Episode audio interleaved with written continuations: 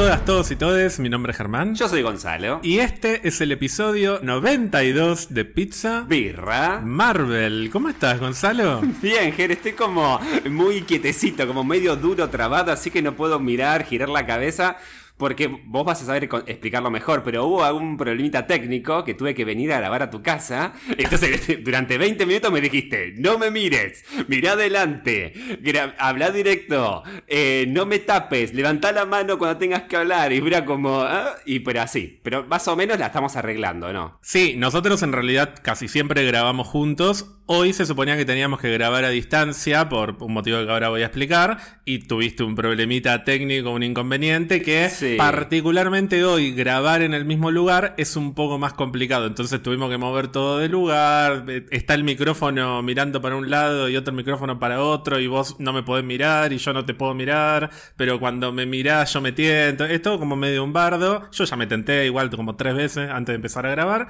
Pero lo importante es que, ¿por qué íbamos a grabar a distancia hoy? Íbamos a grabar a distancia porque tenemos como tuvimos en las anteriores previas alfombras rojas de las películas de Marvel, una invitada, Gonzalo. Sí, yo quiero decir que entre tanta explicación técnica que me diste, yo te dije, ¿pero por qué? Y porque tenemos que, ahí tenés que, por los auriculares tenés que escucharla a ella. Porque vos venías diciéndome el invitade, invitade, y acá ya te deschavaste, era ella, la invitada. Exactamente, tenemos una invitada. La persona que nos acompaña hoy es parte de la productora de podcast Héroe, al igual que Lucas Bali, que también estuvo de invitado con nosotros. Es decir, la misma productora que realiza El Camino del Héroe, Por el Largo Camino, que es un podcast de Doctor Who en el que ella está. Te sigo desde Memento, que es un podcast sobre Christopher Nolan. Tienen un montón de podcasts, son súper conocidos y son amigos de la casa. Te quiero presentar, Gonzalo, a nuestra invitada del día de hoy, que es Leticia Bellini, también conocida como Leticia Haller. Bienvenida, Leticia. Hola chicos, estoy muy, muy, muy contenta. No saben lo feliz que estoy de estar acá con ustedes hoy para hablar de esta previa hermosa de, Eternals. Y nada, como dice mi segundo apellido, soy termo de David Haller, conocido como Legión, aunque a él no le gusta que le digan Legión. Pero mi, mi corazón Marvelita viene por ese lado además del Cap, así que imagínense que son uno de mis podcasts de referencia, de mis podcasts de cabecera amo escucharlos, soy fan de antes de conocernos, así que realmente es un sueño cumplido estar acá. Yo también tenía muchas ganas de que estuvieras acá desde hacía mucho tiempo, ya te había escrito un par de veces y habíamos tirado como algunas posibles ideas de cuándo podrías venir y me parece que esta es una era una buena oportunidad. Contanos un poco más de vos, aunque seguramente mucha gente ya te conoce por El Camino del Héroe y por los otros podcasts, pero además de David Haller Legión, además de Doctor Who, que también sé que te gusta mucho. ¿Qué te gusta? ¿Cuáles son los temas de Marvel que más te gusta? No de Marvel, películas, series. Lo que me pasa es que yo soy fan de las historias. Entonces, cualquier historia en cualquier formato, ya sea libro, cómic, película, serie, historias de vida de personas, me atrapan. Entonces, cualquier historia que me parezca interesante, sea de Doctor Who, que es un loco viajando en una vieja caseta policial telefónica a través del tiempo y el espacio y enamorándose de los humanos por cómo somos, o Christopher Nolan, al que muchos tildan de frío y cuando lo ves desde otro punto de vista te das cuenta que nada que ver porque el tipo va re profundo. Eh, así que mi lado es la pasión por las historias y particularmente con el lado de Marvel yo me enganché, yo empecé a leer cómics de grande con Daredevil, como nos pasó a varios. Eh, vi esa serie fundamental de Netflix que me partió el bocho en mil y siempre le había rajado los cómics porque como que no sabía por dónde entrarles, qué leer primero, qué leer después, es tan vasto el universo, no, no sabía cómo arrancar y dije, bueno, ya fue, a ver, en este kiosco de revistas está esto, de Daredevil justo que está la serie, me lo compro. Y empecé con Demonio Guardianes, o Diablo Guardián, algo así. Diablo Guardián, Diablo Guardián, algo parecido. Y empecé nada, rastreando, viendo qué onda, hasta que en la segunda temporada llegó el Punisher y me enamoró por completo. Frank Castle es uno de mis personajes preferidos de Marvel. Es como tengo mi sagrada trinidad de Marvel, son el Cap, Legión y el Punisher, digamos, como por orden de llegada. Yo ya había empezado a ver el universo Marvel desde el principio. Yo vi Iron Man sin saber qué era la 1 en cine allá en el 2008. Y empecé a ver las películas, pero no me daba por leer el cómic, sino hasta que empecé a entender que me gustaría saber más de estos personajes. Que las series y las películas te dan otra posibilidad de conocerlos y que en los cómics tenés cada vez más historia de esos personajes. Así que por ese lado me, enganché. Y nada, el camino del héroe yo fui de invitada cuando recién empezaba para hablar de Winter Soldier, cuando todavía se estaba haciendo el camino de Marvel de las 20, creo que eran 21, 21 películas en ese momento, y después fui para Civil War y después ya empecé a ir como para otro tipo de películas. Eh, tenía ganas de hacer podcast hacía años con alguien y no tenía con quién, y bueno, pegué onda con Lucas, con Camito, eh, y después se dio de, de hacer todo lo de Game of Thrones, y desde ahí, bueno, como que también se dio para hacer por el largo camino. Y seguimos con esto y bueno, salió una productora en un punto y la lanzamos cuatro días antes de que cerrara todo por la pandemia. Tenés además en este momento una remera que habla de parte de las cosas que dijiste recién, de uno de tus fanatismos. Sí, de Steve. Yo soy fan, digo el Capitán América para que pero en realidad a quien yo amo es a Steve Rogers, a ese pibito flaquito eh, que se la bancaba con un tacho, una tapa de tacho de basura y que no le gustaban los bullies. Ese es el tipo del que yo me enamoré, eh, como PI, básicamente. Soy como un alter ego de PI en la vida real. Una variante. Soy la variante de PI, claro, soy una variante. Y después cuando la vi como Capitana Carter fue... Se me explotó el cerebro, me tenía el pelo como ella, todo así. Sí, a ese nivel de enfermedad. Eh, pero sí, Stevie es, es como un, un, tipo raro dentro de mis gustos porque soy más fan de los tipos oscuros. Viste que decía Punisher, eh, Kylo Ren, Mm, David Holler y Batman, que también está ahí siempre, eh, porque yo desde chica lo conozco a Batman y a la Mujer Maravilla también. Pero el Cap me llegó por otro lado, me llegó desde una profundidad y también de tener que bancarme que me dijeran, ¿por qué estás usando una remera con esas cosas todas yankee? ¿Viste las películas? ¿Leíste alguno de los cómics? No, bueno, entonces no sabes cuál es la filosofía del Cap. Mirate Civil War y decime si seguís pensando que es un pro-imperialismo. Eh, me gusta indagar más en esas historias y, darles un contexto también. No es solo un chabón vestido con la, con la bandera de Estados Unidos. Hay un montón atrás. Eh, así que por eso hoy besito a la remera de Steve. De, de, todo lo que dijiste que me encanta, me salían un montón de preguntas para hacerte, pero tengo dos. Primero, ya que estamos hablando mucho del Cap, ¿qué te parece Chris Evans como nuestro Capitán América? Nuestro, este, nuestro Steve Rogers, digamos, porque ahora tenemos un nuevo Capitán América. Claro. ¿Qué te pareció Chris Evans? Es un cast perfecto. De esos casts que vos decís, cuando te enterás que actores habían sido potenciales para, para interpretarlo, decís, no me cierra, porque estaba el chico que hizo de Bullseye en la tercera temporada de Daredevil. Prácticamente él era el Cap, porque Evans estaba que sí, que no, porque no tanto otros trabajos previos, sino su propio problema de ansiedad, que no sabía en ese momento cómo manejar. Y ese pobre pibe es casi que se retira de la actuación cuando perdió el papel de Capitán América, pero no lo veía, no lo veía ni a palos.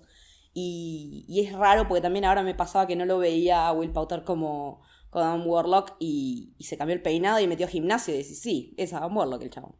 Y Tal te cuesta, te cuesta pensar en quién más podría haber sido. Todavía me cuesta que sea Sami Novaki el nuevo, pero entiendo los motivos y sin saber todavía qué pasó con Steve, si está en la luna como el Doctor Manhattan o en algún lado así.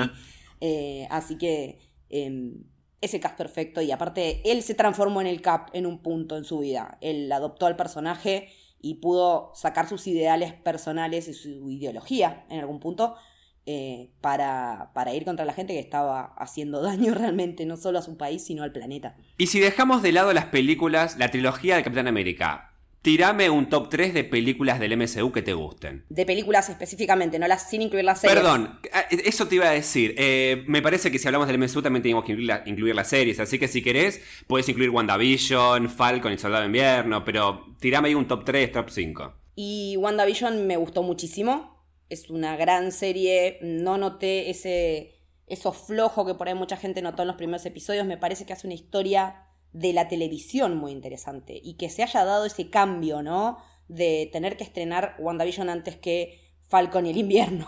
Eh, por culpa del COVID le jugó muy a favor porque la primera serie del MCU, la primera entrada en la televisión, más allá de que sea streaming, es hablar de televisión, fue justamente con una serie que recapitula sobre el género televisivo por excelencia que es la, que es la sitcom. Entonces, hacer todo el camino que hicieron, filmando con las condiciones que filmaron, ¿no? De, en condiciones reales de cómo se filmaban los 50, 60, eh, con una cámara con toda la gente en vivo haciendo de reidores o de, eh, oh, me sorprendí. Eh, WandaVision fue eso y fue la historia de ellos, porque también me pasó que me pegó un momento muy particular de mi vida con, que relacioné con esa frase que, que es el, que es el duelo sino el amor perseverando, que me la voy a terminar tatuando en un punto. Bueno, eh, me gusta mucho Infinity War más que Endgame, porque te da a conocer otro lado de la historia que es un malo con intenciones que por ahí no son cuestionables, pero en un punto te puedes llegar a empatizar, aunque todos decimos loco en vez de matar gente porque no multiplicas recursos, pero bueno, ponele, porque la gente se va a seguir reproduciendo después y no vas a tener las gemas porque las hiciste mierda. Entonces, eso me, me pareció muy interesante y que ganara el malo, por más que ya sabíamos que estaba confirmada la segunda de Spider-Man, que se venía la segunda de Black Panther, me pareció muy piola esa, esa actitud. Y después te voy a decir Loki, porque Loki bebe muchísimo de Doctor Who, muchísimo. Ya desde la base de que el loco va, eh, que ellos van con la TVA yendo a determinados puntos y después resultando con lo que pasa con Sylvie y todo eso, eh, el capítulo que está filmado todo con el púrpura, Sí. el del tren, es muy Doctor Who, muy. Y la cuestión... Súper. Hasta la- Hasta por el nivel de los efectos. Claro, y aparte después en What If, eh, claro, de los efectos de, del- de los inicios de, de Who en 2005, de la nueva Who, que nada, truchísimo todo. Son truchísimos, pero no me importa, porque el corazón de la serie es tan lindo que me lo dejo que- pasar. sí, que eh, lo que vos decís es que igual me parece que con Doctor Who es parte de la estética misma. Eso, Es parte de la mística de la des- desentonaría, me parece, que Doctor, eh, Doctor Who tenga efectos especiales a lo Nolan, me parece. O a lo del MCU, tal vez. Me parece que va por esa mano. No quiero arrancar el capítulo sin mencionar dos noticias. Gonzalo, yo no sé si vos estuviste al tanto de las noticias esta semana. Mira, de lo único que me enteré, pero lo pasé así pues diciendo hijos de puta, dije mientras scrolleaba, es que publicaron nuevas imágenes de Spider-Man sin regreso a casa. y llegué a ver la cabeza del Doctor Octopus y fue como, no, no, no quiero ver. Y, y pasé coso. Sí, pero igual es, tipo, imágenes. igual es tipo una foto del No, trailer, no quiero ver nada. no quiero ver nada. Pero ¿qué, noticias hubo? Bueno, tengo dos noticias muy lindas. Me interesa sobre todo la opinión de Leticia para la primera que voy a decir. De acuerdo al sitio Cosmic Circus, Marvel Studios contrató a Melchior Suyer, o como se pronuncia porque no, es, es medio complicado. Melchior Suyer es un director de animación que trabajó en múltiples episodios de La leyenda de Korra, también conocida como la secuela de Ay. Avatar de Last Airbender. me muero. Y también trabajó en otras series como Star Wars Rebels, en Young Justice, ¿En en, distintas series animadas. O sea que.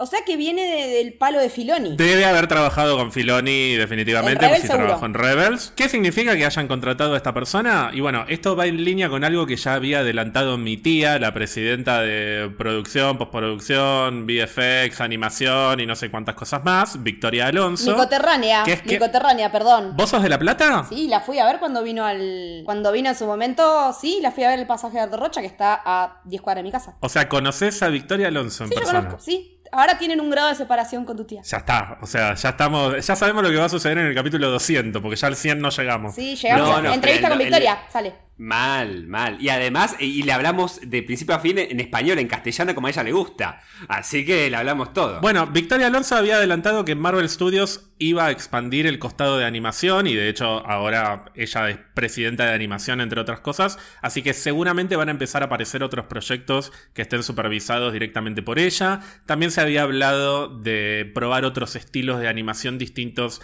al de What If, seguramente muy alentados por el éxito por lo menos la buena recepción que tuvo Star Wars Visions. Y te pregunto, a nivel general, con lo que es animación, ¿tenés alguna expectativa concreta para Marvel? ¿Te gusta mucho Peggy? Así que me imagino que no te molestaría una serie animada de la Capitana Carter, por ejemplo. Para nada, al contrario, me parece que está buenísimo que, que indaguen en ese lugar porque en Star Wars hizo muy bien todo lo que es animación eh, para refrescar un poco todo lo que ya conocíamos y si Marvel se mete en esa, eh, hay un montón para explorar porque te- yo lo decíamos también en los streams que hicimos con los chicos episodio a episodio, te permite que personajes que ni en pedo podrían hacer cosas las hagan, ponele, vos no a- poner a Samuel L. Jackson o a Ramonda a hacer piruetas en el aire. Y con animación puedes hacerlo, y si ellos le dan la voz.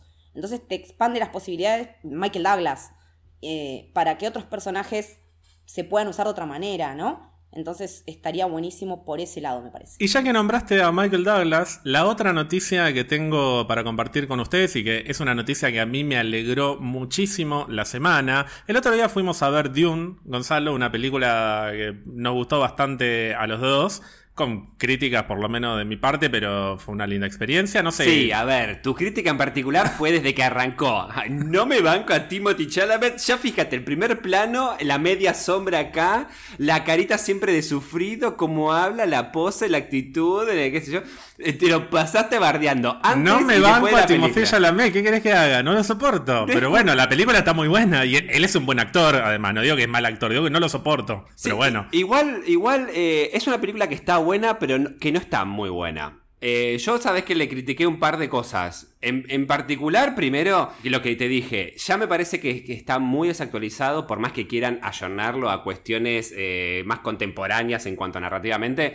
Está muy. El tema de el elegido, el tema de que la historia siempre gira alrededor de es la persona que nos va a salvar, o todo gira alrededor de una persona me parece que ya cansa. De hecho, antes de ver esa película pasaron el trailer de Matrix y otra vez Neo, el elegido. Y es como, no, chicos, este, este tipo de historia ya fue, ya me aburre. Y otra cosa, esta estas historias en la cual parece que te hablan de una especie de, eh, no, de la casa de, o de que la, el legado de las familias que viene hace un siglo y en media hora te destruyen el, legado. Chicos, Roma no se destruyó en, en, una hora, en media hora. Me da bronca ese tipo de historias en la cual te tiran abajo, parece el reinado de hace de una casa o de lo que sea. No importa. ¿Qué pasó con Michael Douglas? Lo que pasa es que fuimos a ver Dune y estaba volviendo del cine con vos y nos despedimos, chao, nos vemos, avísame cuando llegues a casa, 45 grados de calor en octubre, hay que hacer algo con el calentamiento global porque ya no se sostiene más y de repente me meto, empiezo a revisar el celular y en el medio de esa situación tan sofocante me encontré con la que probablemente sea la mejor noticia de todo el año que es una noticia de casting sobre Ant-Man and the Wasp Quantum Mania, se confirmó la presencia de Bill Murray en Ant-Man and the Wasp Quantum Mania, lo cual a mí me parece una locura absoluta porque me parece uno de los mejores actores de todo el universo. Es como tener a Angelina en Eternals. Aunque sea una participación de una sola vez, porque él mismo dijo: Sí, qué sé yo, nunca hice una película de Marvel y probamos. si no me gusta, después no vuelvo y listo. Como que todo le chupa un huevo siempre, porque todos sus papeles además son así, como que hace una o dos veces el papel y listo, no vuelve. Pasó con Ghostbusters también. Pero bueno, es algo que me hace muy pero muy feliz. Qué lástima que falte tanto, que la hayan postergado hasta julio de 2023, porque ya no sé qué va a ser esa película. Entre Kang, los rumores de los jóvenes vengadores, la avispa, Michael Douglas, Michelle Pfeiffer, Bill Murray, ya es una locura absoluta. Es que está pasando eso, que muchos actores están queriendo tener la experiencia Marvel, entonces, bueno, vamos. Y nada, si van y después no les copa, por lo menos hicieron un toque de plata, está bueno. Pero está buenísimo que aparte actores más grandes tengan ese tipo de participaciones, porque un montón de gente que no los conoce los va a conocer ahí también y, puede hacer una retrospectiva de su, de su obra. Y pueden ver El Día de la Marmota y pueden ver Pedidos en Tokio. Entonces, eh, es abrir la cancha. De todo lo que es abrir la cancha, yo siempre voy a estar a favor. Bueno, les propongo que empecemos a hablar del tema que nos compete después de la introducción más larga de la historia de este podcast, pero la verdad que me gustaba mucho poder compartir varias charlas con Leticia porque, de nuevo, hacía mucho tiempo que tenía ganas de que estuviese acá. Yo también. Hoy tenemos que hablar porque por fin llega, por fin faltan solamente unos días una semana cuando estamos grabando esto, pero para cuando se estrene va a faltar menos.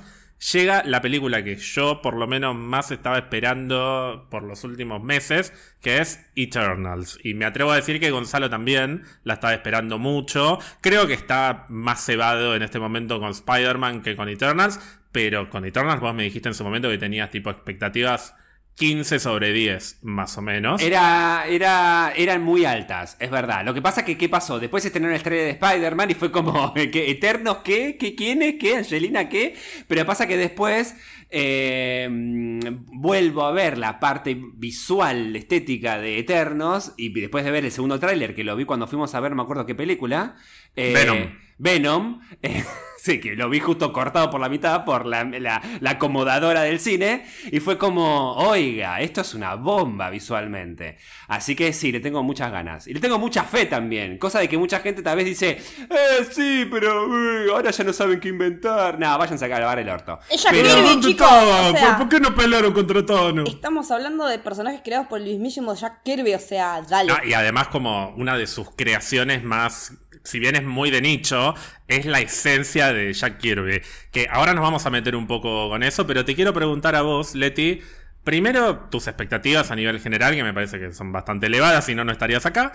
Y segundo, ¿cuánto conoces o conocías de los personajes? ¿Leíste cómics? ¿Los leíste ahora? ¿Los leíste hace tiempo? Eternos me parece que es una jugada muy arriesgada de Marvel porque están abriendo finalmente a toda la diversidad que le reclamamos durante un montón de años y ya, ya es diversa desde la concepción del cast y desde los cambios de género de determinados personajes y desde las elecciones que hicieron a tener una actriz eh, sorda. Entonces es un montón, no solo mujeres, que la líder sea no solo mujer como, como no lo era en los cómics, sino que es una mujer y latina, que tengas eh, a los pibes de Game of Thrones, que son, es como que apelan a, a un montón de cosas. Yo digo que cuando llevan a gente de Game of Thrones ya tienen un público cautivo como seguro. Me pasó cuando llevaron a, a Momoa Aquaman. no, no, solo es el fan de DC, sino que te están arrastrando un fandom entero que ama a Caldrogo. Entonces me parece que, que están abriendo la cancha un montón. Yo no sabía absolutamente nada de estos personajes y no me da vergüenza ni nada decir que no sé porque tengo un montón más para indagar.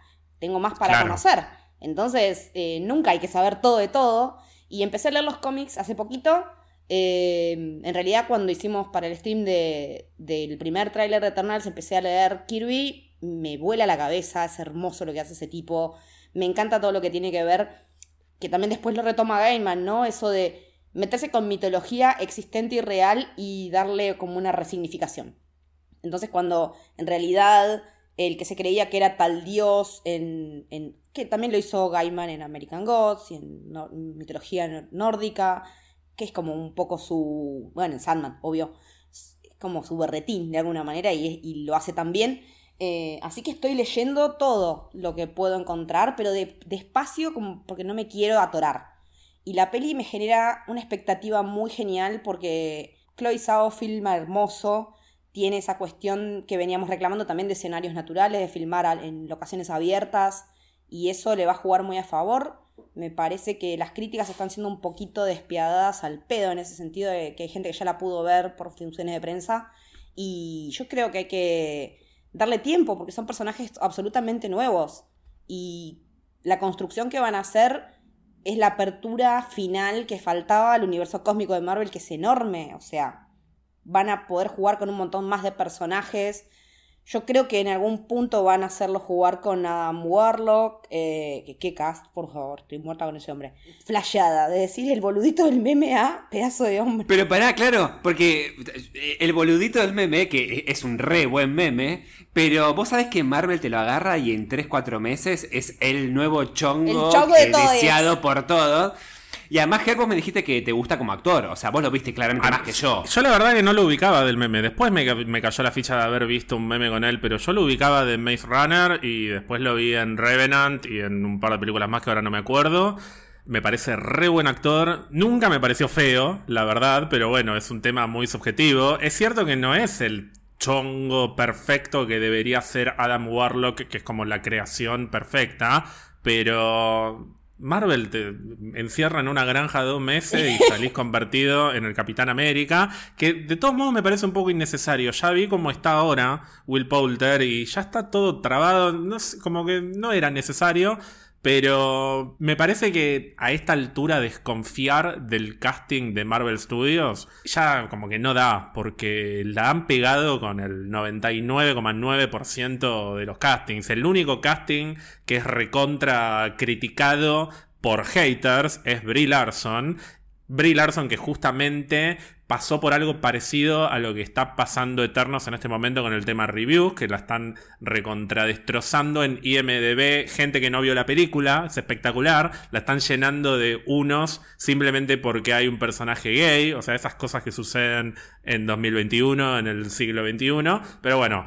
Más tarde vamos a, cuando hablemos un poco más de, de expectativas a nivel más particular, nos vamos a meter con eso porque el tema de lo divisiva que puede llegar a resultar la película para mí es algo positivo, porque se venía también reclamando que Marvel saliera de lo formulaico y parece que lo hicieron y eso ahora resulta que está mal, pero bueno, ya lo vamos a hablar dentro de un ratito. Yo les propongo que arranquemos haciendo un repaso de lo que fue la producción de la película, un poco también de los orígenes de los cómics, pero en realidad no sé si meternos tanto con eso porque ya tuvimos un episodio de Eternals que duró casi tres horas en el que hablamos de toda la historia de los cómics. Imagínate si tuviésemos que meter todo eso ahora, terminaría durando más que la trilogía del Señor de los Anillos, este capítulo. ¿Qué, episodio fue ese? El episodio 66, que duró casi tres horas. Porque yo me acuerdo que hubo uno en que pensamos que iba a durar poco. Bueno, por lo general grabamos muchos capítulos pensando de que no, esto en una hora y media lo liquidamos. Nunca pasa. Y, nunca pasa y dura tres. Bueno, Ger, igual lo vas a cortar, ¿no? No, dura eh, eh, dos horas 59 minutos,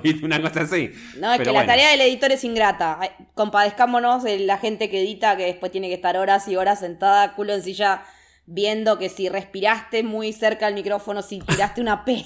Gracias, gracias. Eh, eh, eh, en representación de Germán, obviamente, ¿no? Gracias. Yo lo digo por él. Nuestro editor estrella. Por eso te dije que no apoyaras el vaso cuando estabas hablando. Cerró la ventana, cerró la ventana cuando grabas. Pero bueno, en ese capítulo hablamos muy, pero muy en detalle sobre los orígenes de los Eternos en los cómics y puntualmente sobre su creador, que es Jack Kirby. Así que si alguien no lo escuchó, recomiendo que lo vayan a escuchar y van a aprender muchísimo con nosotros, Gonzalo, porque somos muy didácticos. Lo son, efectivamente lo son, sabelo. qué, humildad, ¿no? Sí, Germán es educativo. Yo, yo como que soy el alumno que como que, que incita que el profesor siga hablando. ¡Ah! ¿En serio? Y cuénteme más. Pero subrayemos eso, subrayemos que su creador es Jack Kirby, que no es una persona más de Marvel, es básicamente una de las piedras fundadoras junto con Stan Lee y después Steve Ditko y otras personas, pero Stan Lee y Jack Kirby son básicamente los orígenes de Marvel, es el creador del Capitán América, por decir solamente uno de tantos. Y también creó otra saga varios años antes de crear a Eternos, otro grupo de personajes que quiero mencionar como parte de los orígenes de la película de Eternos, porque en el año 2014, algunos meses antes de que se estrenara Avengers Age of Ultron, se reveló el cronograma de estrenos de la fase 3 de Marvel, que arrancaba con Civil War y Doctor Strange en 2016, después venía Guardianes 2, Thor y Black Panther en 2017. No estaba Spider-Man, que terminó estando en 2017, y después Black Panther se corrió para 2018. Anunciaron, se acordarán, Avengers Infinity War parte 1 y parte 2, que venían la primera en 2018 y la segunda en 2019. Y entre las dos películas, que en la vida real terminamos teniendo primero la segunda de Ant-Man y después Capitana Marvel, en el plan original, después de Infinity War parte 1 venía Capitana Marvel, inmediatamente después, y a fines de 2018, la última película de la fase 3 antes de Infinity War parte 2 iba a ser Inhumans. Sí. El momento en el que se anuncia la fase 3 es un momento de transición además dentro de Marvel Studios Kevin Feige todavía respondía a Ike Perlmutter y al comité creativo de Marvel que le dictaba, por ejemplo, no podemos tener películas con un negro porque no vendería muñecos, no podemos tener una villana mujer en Iron Man 3 porque no vendería muñecos. No sacaron los muñecos de la viuda. O sea, no sacaron muñecos de la viuda, déjame de joder. Porque no vende muñecos, todo termina con muñecos. Igual y con racismo y, xenofobia y misoginia en el medio. No, perdón, y si sacaban muñecos de la bruja, de la viuda, eran, eran muñecos con cuerpo de hombre y le ponían la cara de, la viuda pelirroja, pero el cuerpo era de hombre, era, una cosa así, claro, pero que te cagaba trompa. Pero esta, mami, pero esta no es la viuda, no tiene cintura. No tiene la teta de Scarlett esta. No tiene la teta de Scarlett, el cuna, claro. Y la cuestión es que esto nunca se terminó de saber muy bien, es eh, principalmente especulación de mi parte y de otras personas, pero se dice, entre muchas comillas, que Kevin Feige no quería hacer una película de Inhumans, que quería otra cosa, por lo menos para ese momento de Marvel. No porque Kevin Feige tuviera algo en contra de los inhumanos, porque de hecho los inhumanos, como dijimos recién, también fueron creados por Jack Kirby. Hoy tienen muy mala fama por porque la, porque la serie fue un error. exceden, por la serie, que es una cosa de otro planeta, que seguimos debiendo un capítulo de este podcast dedicado a esa serie. Por lo tenemos que, tener. Ese, ese, ese, es Hate Watch. Hay que hacerlo por Hate Watch. Por más que dos personas intentaron en el. ¿Qué año, Ger? ¿2018? 2017. 17 dos personas apostaron a esa serie y fueron las únicas que pagaron las entradas para ir a verlo en los dos capítulos de estreno al IMAX. Eso, mientras que IMAX. todos fueron invitados por prensa, dos boludos pagaron la entrada. Y era como, esto pagaste, Germán.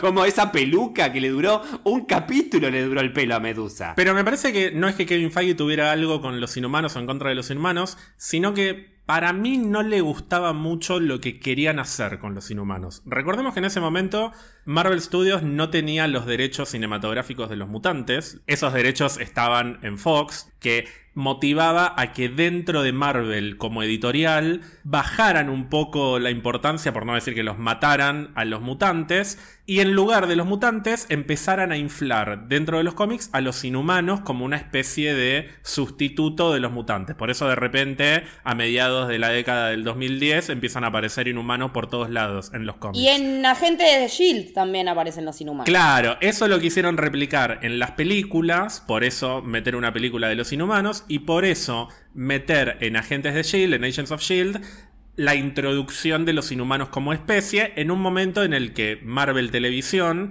le daba bola a lo que a lo que decía Marvel como compañía y la conexión entre las series de televisión y las películas era más explícita porque se obedecía a lo que decía Marvel y punto. Después Kevin Feige deja de responder a Marvel, empieza a responder directamente a Disney y ahí es cuando se empieza a cortar, por ejemplo, la relación entre las series y las películas. Claro, que todo eso con el libro que salió ahora se aclararon un montón de cosas. Exactamente. La cuestión es que me parece que Inhumans era una película puesta en la fase 3 con esa intención, con la intención de ser la puerta de entrada a otras películas con poderes y demás. Y yo me imagino a Kevin Feige apostando a, che, tenemos que recuperar a los mutantes. No hay que hacer esta pavada de los inhumanos, no, porque, por- no, no por los inhumanos en sí, sino porque yo quiero a Wolverine en Marvel Studios. Si Disney va a comprar en algún momento a Fox o va a recuperar los derechos y no nos tenemos que quemar con esto, tenemos que apostar a construir otras historias más interesantes y en algún momento vamos a tener a Wolverine.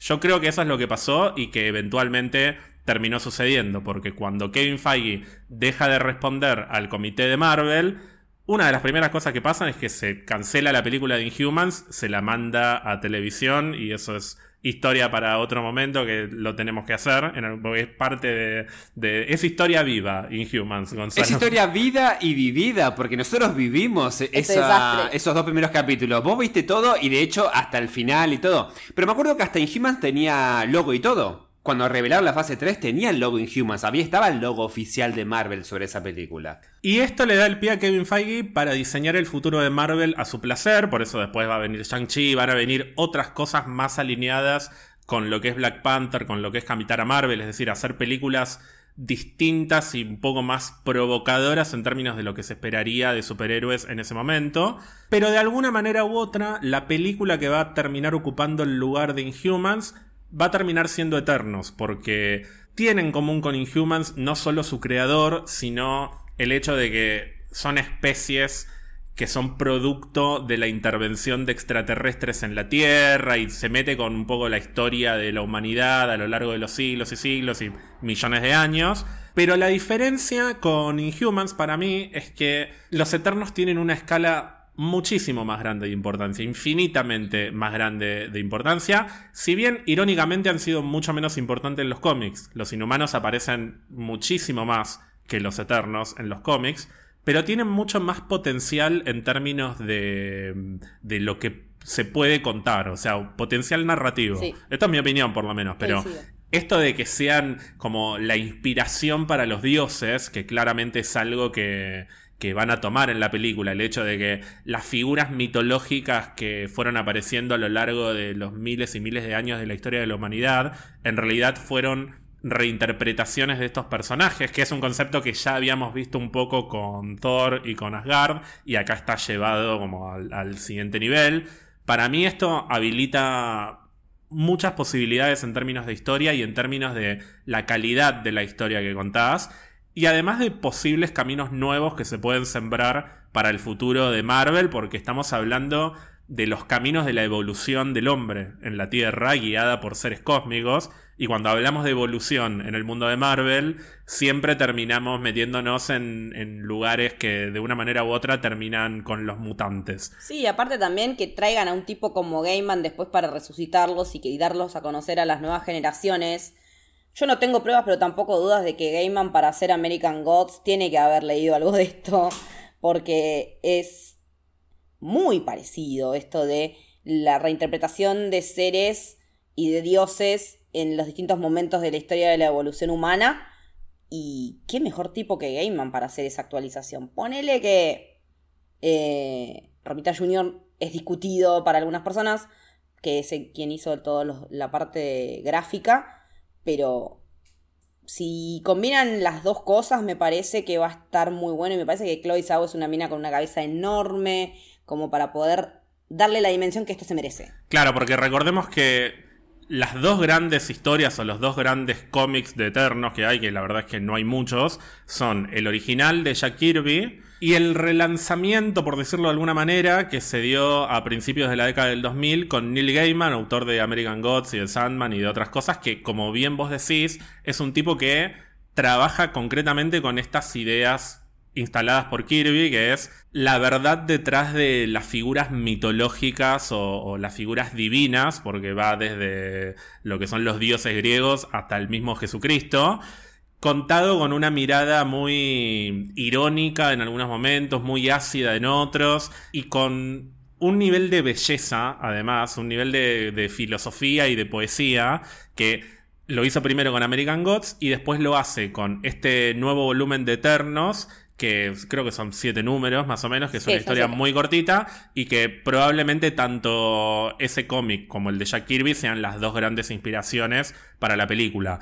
Han dicho más de una vez que es un 70% Jack Kirby la película en términos de, espíritu, pero para mí también algo de, lo de Neil Gaiman va a haber en, en la película porque es el cómic más popular, definitivamente. Sí, sí, ni hablar, porque aparte es la actualización que le dio Gaiman también a los personajes y a la visual, digamos, también se le dio por ese lado. Entonces, también me, volviendo a Doctor Who, tiene mucho la parte visual cuando vemos todos esos círculos y todo eso es muy Doctor Who, es muy Gallifreyan, que es el idioma de los Time Lords. Entonces, necesariamente tiene que ver con todo esto espacial, cósmico, universal y está muy bien conjugado. Me, cuando vi la alfombra azul de Eternals con esos círculos dije, ok, seguimos trabajando en paralelo a Doctor Who, por no decir choreando, pero está bueno que, que se reconozcan todas las influencias. Me parece que está buenísimo que atemos cabos y que todo termine siendo un multiverso general en el que todo pueda explotar y podamos disfrutar de, de, estos cruces de historias que están tan buenas.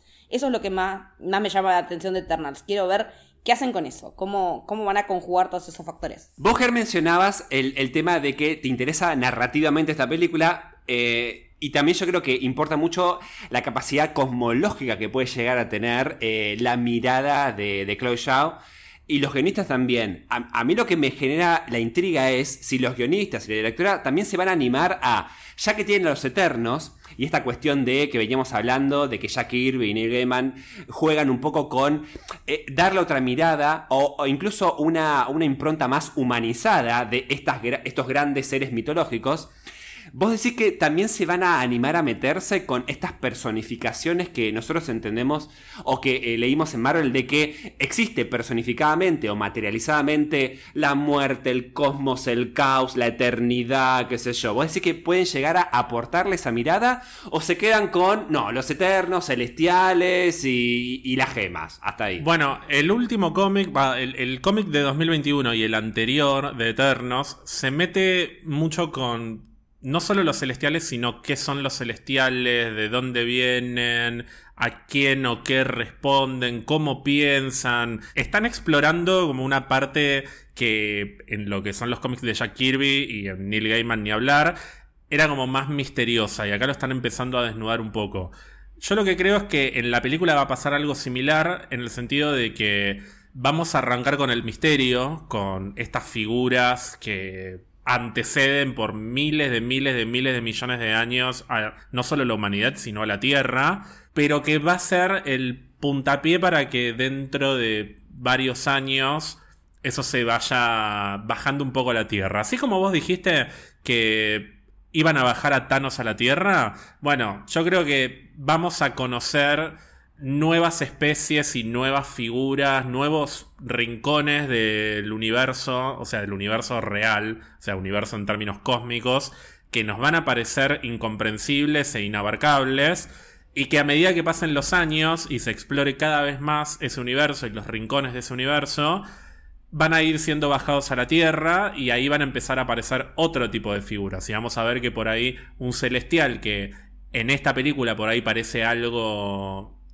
que nos excede por completo. Grandilocuente. En otra película por ahí vemos que puede entrar en conflicto con otra especie que tiene más o menos poder y que tal vez es más abstracta y no tan concreta como puede ser el orden y el caos o la muerte, el infinito, la eternidad, etc. Yo creo que esta película va a controlarse un poquito en ese sentido. No va a de repente abrir millones de puertas a introducir miles y miles de especies cósmicas. Pero que es el comienzo de esto. O sea, acá se comienza y es un viaje de ida. Sí, sí, sí, totalmente. Porque más allá de esto que vos decís de, la cuestión cósmica y con las derivaciones que implica el multiverso, como se abrió en Loki, puede llegar a tener que ver con esto que decíamos de los mutantes también pero me gustaría ver cómo lo encararon desde el guion, eso, para ver si lo presetean de alguna manera o no. Ya que mencionás a los guionistas, podemos contar que en el año 2018 se dio luz verde al proyecto y lo primero que se hizo fue contratar a un dúo de guionistas que son Ryan y Cass Firpo, ellos dos escribieron la historia inicial, o sea, plantearon la historia que vamos a ver en la película, si bien después tuvo múltiples cambios, la base la escribieron ellos, fundamentalmente enfocada en la relación entre Cersei y Enicaris, que es algo que sabemos que va a estar en la película. Ryan y Cass Firpo son primos, son documentalistas, tienen una trayectoria, no sé si muy importante, pero notable de distintos documentales independientes, premiados, bien recibidos. Uno de ellos es arqueólogo, además, así que también ah. tienen una mirada más enfocada en lo que es la historia y, la búsqueda de los cimientos de la humanidad, todas estas cosas que nos encantan, Gonzalo. Y es que cuando ves los jardines de Babilonia en el tráiler decís y sí, ahora que yo no sabía este dato y sí, tiene todo que ver. Y yo no sé si sabes, Leticia, pero acá tenemos un casi arqueólogo, además. Claro, te iba a decir, no, pero vos sabés que yo como fue como de, cuando descubrí antropología social como materia dentro de comunicación, fue como, no, pero antropología es lo mío, a la mierda comunicación. Entonces me tomé el laburo que más o menos me llevó seis meses para hacer el, el expediente de trámite de simultaneidad, porque vos que en la UBA formalmente no puedes estudiar dos carreras porque te anotas en una y en otra sino que tenés que hacer un trámite para que, si estás cursando una carrera y querés cursar una segunda carrera, tenés que hacer un expediente, porque si no, no podés. Entonces, más o menos me llevó seis meses para entrarme en antropología, porque, porque después yo quería hacer la especialidad de, arqueología, no antropología social. Y después de terminar el tráiler, el, el tráiler. el trámite fue como, no chicos, esto me da mucha, mucha paja. Así que fue como que quedó ahí, soy alumno, pero tengo que empezar a cursar. ¿Lo vas a hacer algún día? Y la verdad que me tinta más antropología que comunicación, te soy sincero. De hecho, para mi regalo de cumpleaños hace uno o dos años, me autorregalé una expedición arqueológica para, en Chascomús para ir a eh, relevar, o sea, excavar eh, en un lugar que fue declarado patrimonio de la localidad, qué sé yo. Me encanta esas cosas. Estar ahí. Y aparte casa lleno. Me encanta. Y me encanta ensuciarme las manos. Me encanta estar con la tierra ensuciándome.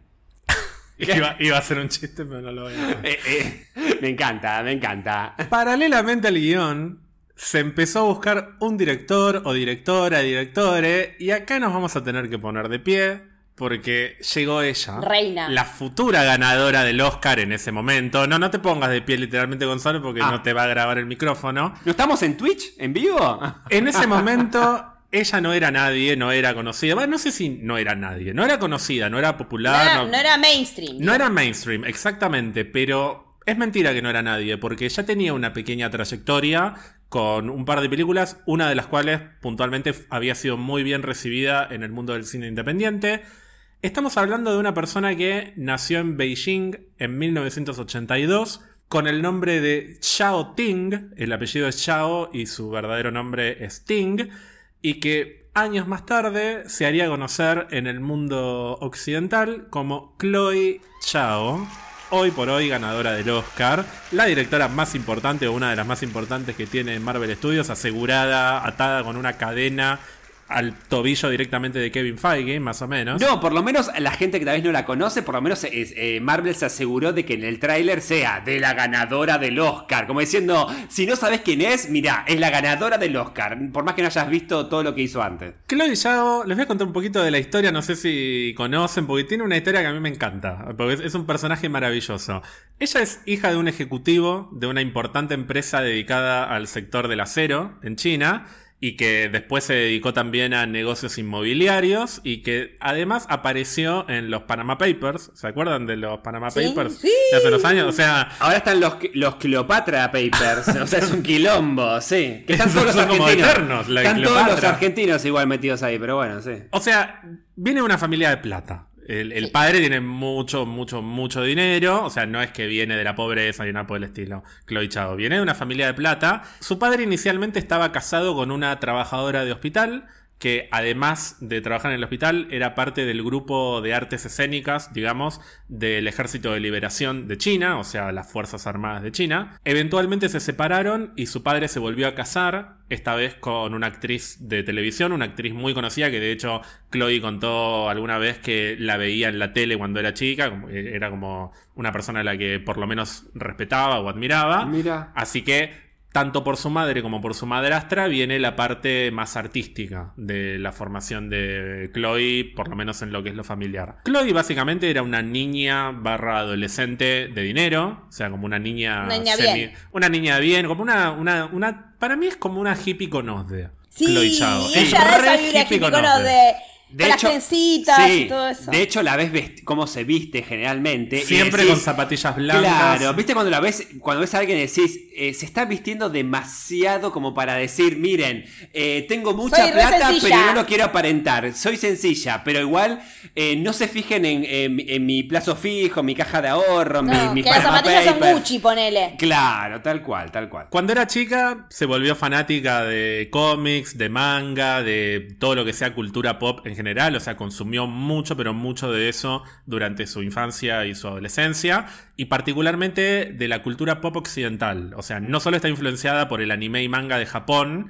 que es algo que en China se cruza mucho estilísticamente, sino también por la cultura pop occidental y por el cine mainstream occidental. Ella cita, por ejemplo, Terminator 2 como una de sus películas más influyentes, al mismo nivel que las películas de Wong Kar Wai, que es el director de cine más importante de China. O sea, pone al mismo nivel lo más pochoclo, pero con muy buena calidad de Occidente, con el cine arte alabado por cualquier estudiante de cine de Oriente. Entonces, esa mezcla, hoy por hoy, explica un poco qué es lo que hace esta persona dirigiendo una película como Eternos. Cuando Chloe tenía 15 años, los padres la mandaron a estudiar a una escuela privada en el Reino Unido, o sea, se fue a estudiar al exterior, siendo aparte muy chiquitita, o sea, 15 años. Tipo escuela así como escuela en la que vivís. Una boarding school. Una boarding school. Mm. Y siendo todavía un adolescente, se mudó a Los Ángeles y se graduó en una escuela de Los Ángeles. O sea, no había cumplido la mayoría de edad y ya había vivido en Reino Unido y en Los Ángeles. Es como una chica bien que conoció distintas partes del mundo, que se chica formó. De mundo, claro. Chica de mundo que se formó en los mejores colegios, pero todo el tiempo renegando de eso y siendo como la rebelde, ¿no? Una vez graduada, estudió cine en Estados Unidos y también ciencia política. Y entre otras cosas terminó viviendo por un tiempo en una comunidad de nativos americanos en Dakota del Sur, donde filmó después un par de películas. O sea, tiene como esta la típica experiencia de chica que se va a. No solo se va a conocer distintas partes del mundo, sino que quiere conocer a las personas humanamente, ver cómo son las comunidades que no viven en las ciudades y ver dónde está la raíz de, la humanidad y de los vínculos entre las personas y demás. Como todo súper hippie, que es algo que después aparece recontra representado en sus películas. Sí, todo, o sea, conocer otras culturas y otras etnias, básicamente. Cada vez es la más hippie hippie conozde de todas las hippie conozde que eso me describieron pensando. en mi vida. Ahora voy a ir a ver y le voy a poner un 1 en IMDB, boludo. Solo porque es una, una cheta eh, que, que, No, pero no que sea se pre- viste nor- eh, no seas prejuicioso, normalita. che. No seas prejuicioso, porque con toda esta experiencia igual cuenta cosas muy lindas en sus historias. Vos no viste ninguna película de ella. ¿No viste Nomadland? No, no, no me interesa. Es que es, es una película particular, no es que me voló el bocho, pero está buena. No, me dijeron que es muy buena, me dijeron que es muy buena. Para mí no es la mejor película de Chloe No. Chao. Hablemos un poquito de, de su filmografía. Y empecemos diciendo que Chloe no fue buscada por Marvel Studios, sino que ella se acercó a Marvel Studios cuando se enteró que estaban empezando a buscar directores y directoras, fundamentalmente, porque era el momento en el que dijeron, bueno, tenemos que tener directoras mujeres porque hay que tener diversidad en todos lados, no solo delante de pantalla. Y ahí dijo, listo, esta es la mía. O sea, quiero dirigir una película de Marvel. Y de hecho, inicialmente fue una de las candidatas a dirigir Black Widow. No terminó quedando para esa película. Terminó apostando por un pitch para Eternals. O sea, armó toda una presentación que el otro día la contó, que me parece maravilloso lo que hizo. O sea, hizo como una especie de, de presentación con muestras de, de sus mejores escenas a nivel fotográfico, como súper documental. Y le dio un poema a Kevin Feige en el que hablaba de un granito de arena y no sé qué. O sea, como toda una cosa súper hippie. Me está jodiendo. Lo contó en la alfombra roja y Kevin Feige le dice, sí, el otro día volví a ver el poema. Mentira, lo tiró a, lo- a los dos minutos, pero... No, para mí lo hizo un rollito y le puso algo y se lo fumó porque viste que Kevin Feige está pasado todo el tiempo. Pero algo tuvo esa presentación con el, con el poema y qué sé yo, porque no estaban seguros de si ella era la directora para Eternals, pero la querían. Dijeron, che, si no agarramos a esta mina, se va a ir con otro estudio, ya. O sea, con deseo, con lo que sea. Así que la tenemos que, que retener. Pongámosla en Eternals y listo. Y se la quedaron por eso. O sea, firmaron el contrato al toque porque vieron en ella un potencial de que, aparte, como con muy buena visión, porque terminó ganando el Oscar un par de años después, pero vieron un potencial de una directora que tenía carrera a futuro. Perdón, todo este potencial antes de que ella filmara Nomadland, antes de que ganara el Oscar. Todo esto fue antes de Nomadland, porque para este momento, que fue mediados o fines de 2018, ella había dirigido dos películas. La primera, que es de 2015, se llama Songs My Taught Me. O sea, canciones que me enseñaron mis hermanos, que es la primera película que filmó en esta reserva de Dakota del Sur que decía recién. Y básicamente gira en torno a la relación de dos hermanos Lakota Sioux, o sea, nativos americanos, que fue una película muy bien recibida en el ámbito independiente. Es una película que a mí me parece muy, pero muy linda. Y después, en 2017, hizo otra película que se llama The Rider, que sería como el... El, El jinete. el jinete, ahí está. Que es otro drama ambientado en esta misma reserva y que de hecho se le ocurrió filmar esta película mientras filmaba la anterior porque conoció un jinete eh, que tuvo un, un accidente. Bueno, tiene que ver con algo que pasa en la película. Gira en torno a un pibe que monta caballos en estos rodeos, ¿viste, Gonzalo? Que se suben arriba del caballo Sí. y básicamente tienen que domar Sí. al caballo salvaje. Y que no lo tire, sí. Y de nuevo, este tema del caballo salvaje y la metáfora de domar a tu caballo interior. O sea, juegan mucho con, con la humanidad y qué es lo que nos vuelve humanos. Y en ambas películas mezcla eso con escenarios naturales y de repente tenés al pibe que está tratando de encontrarse a sí mismo y de definir su identidad y cuáles son los límites de lo humano y lo salvaje y lo tenés en la hora mágica, que es la hora de las 7 de la tarde en la que se pone el sol y apenas se ve un poquito de luz en el cielo y se empiezan a ver las estrellas y te encontrás a ese pibe en, en el medio de la inmensidad del universo. O sea, tiene esos momentos de, de, de- de viajar a Tilcara, al norte de Argentina, y decir, ay, qué, qué grande que es el universo y qué chiquitito que soy. Y Sí. después volvés a Buenos Aires y es toda una mierda. No, perdón, esa, esa experiencia es muy linda, es verdad. Lo que pasa que tal vez ella lo que tuvo es. Mi duda es, en Nomadland, lo que hizo ella fue perfeccionar esa técnica de cómo aprovechar las escenas, la hora mágica, los escenarios naturales, eh, o, o aportó algo nuevo. Porque por lo que me venís describiendo, las tres películas son iguales, estéticamente. Sí, estéticamente son muy parecidas. Estéticamente las tres películas son muy parecidas. La segunda, The Rider, fue mucho mejor recibida que la primera y de hecho tuvo muchos premios. Para mí es no solo la más completa, sino la que más me termina llegando emocionalmente, aunque tiene un par de cosas medio golpe bajo que mucho no me gustan, pero tanto visualmente como narrativamente me parece la mejor. En Nomadland lo que hace es básicamente llevar esto al siguiente nivel. Por empezar, porque tiene una protagonista que es una actriz muy pero muy importante que es Frances McDormand, mientras que las dos películas anteriores tienen un elenco principalmente de no actores. Hay un par de actores que tienen trayectoria profesional, pero en general son casi todos no actores y es un enfoque muy documentalista. En Nomadland eso también está, pero son todos los secundarios, los actores. no, los actores no profesionales son secundarios, pero la mayoría son conocidos. Claro, mientras que la protagonista con todas las letras es una actriz que le pone todo. Se ganó como cuatro Oscar, poner, no sé. Pero bueno, después la película también está filmada en escenarios naturales, está todo el tiempo la mina durmiendo en un tráiler y cagando en el medio del pasto. De un tacho, sí. Claro, es como todo como muy, muy, muy humano y visceral, como muy real, mezclado con esto de las estrellas y la inmensidad del universo. elegir, ser un, elegir, ser un, outcast es un, poco, porque lo que pasa en Nomadland es eso.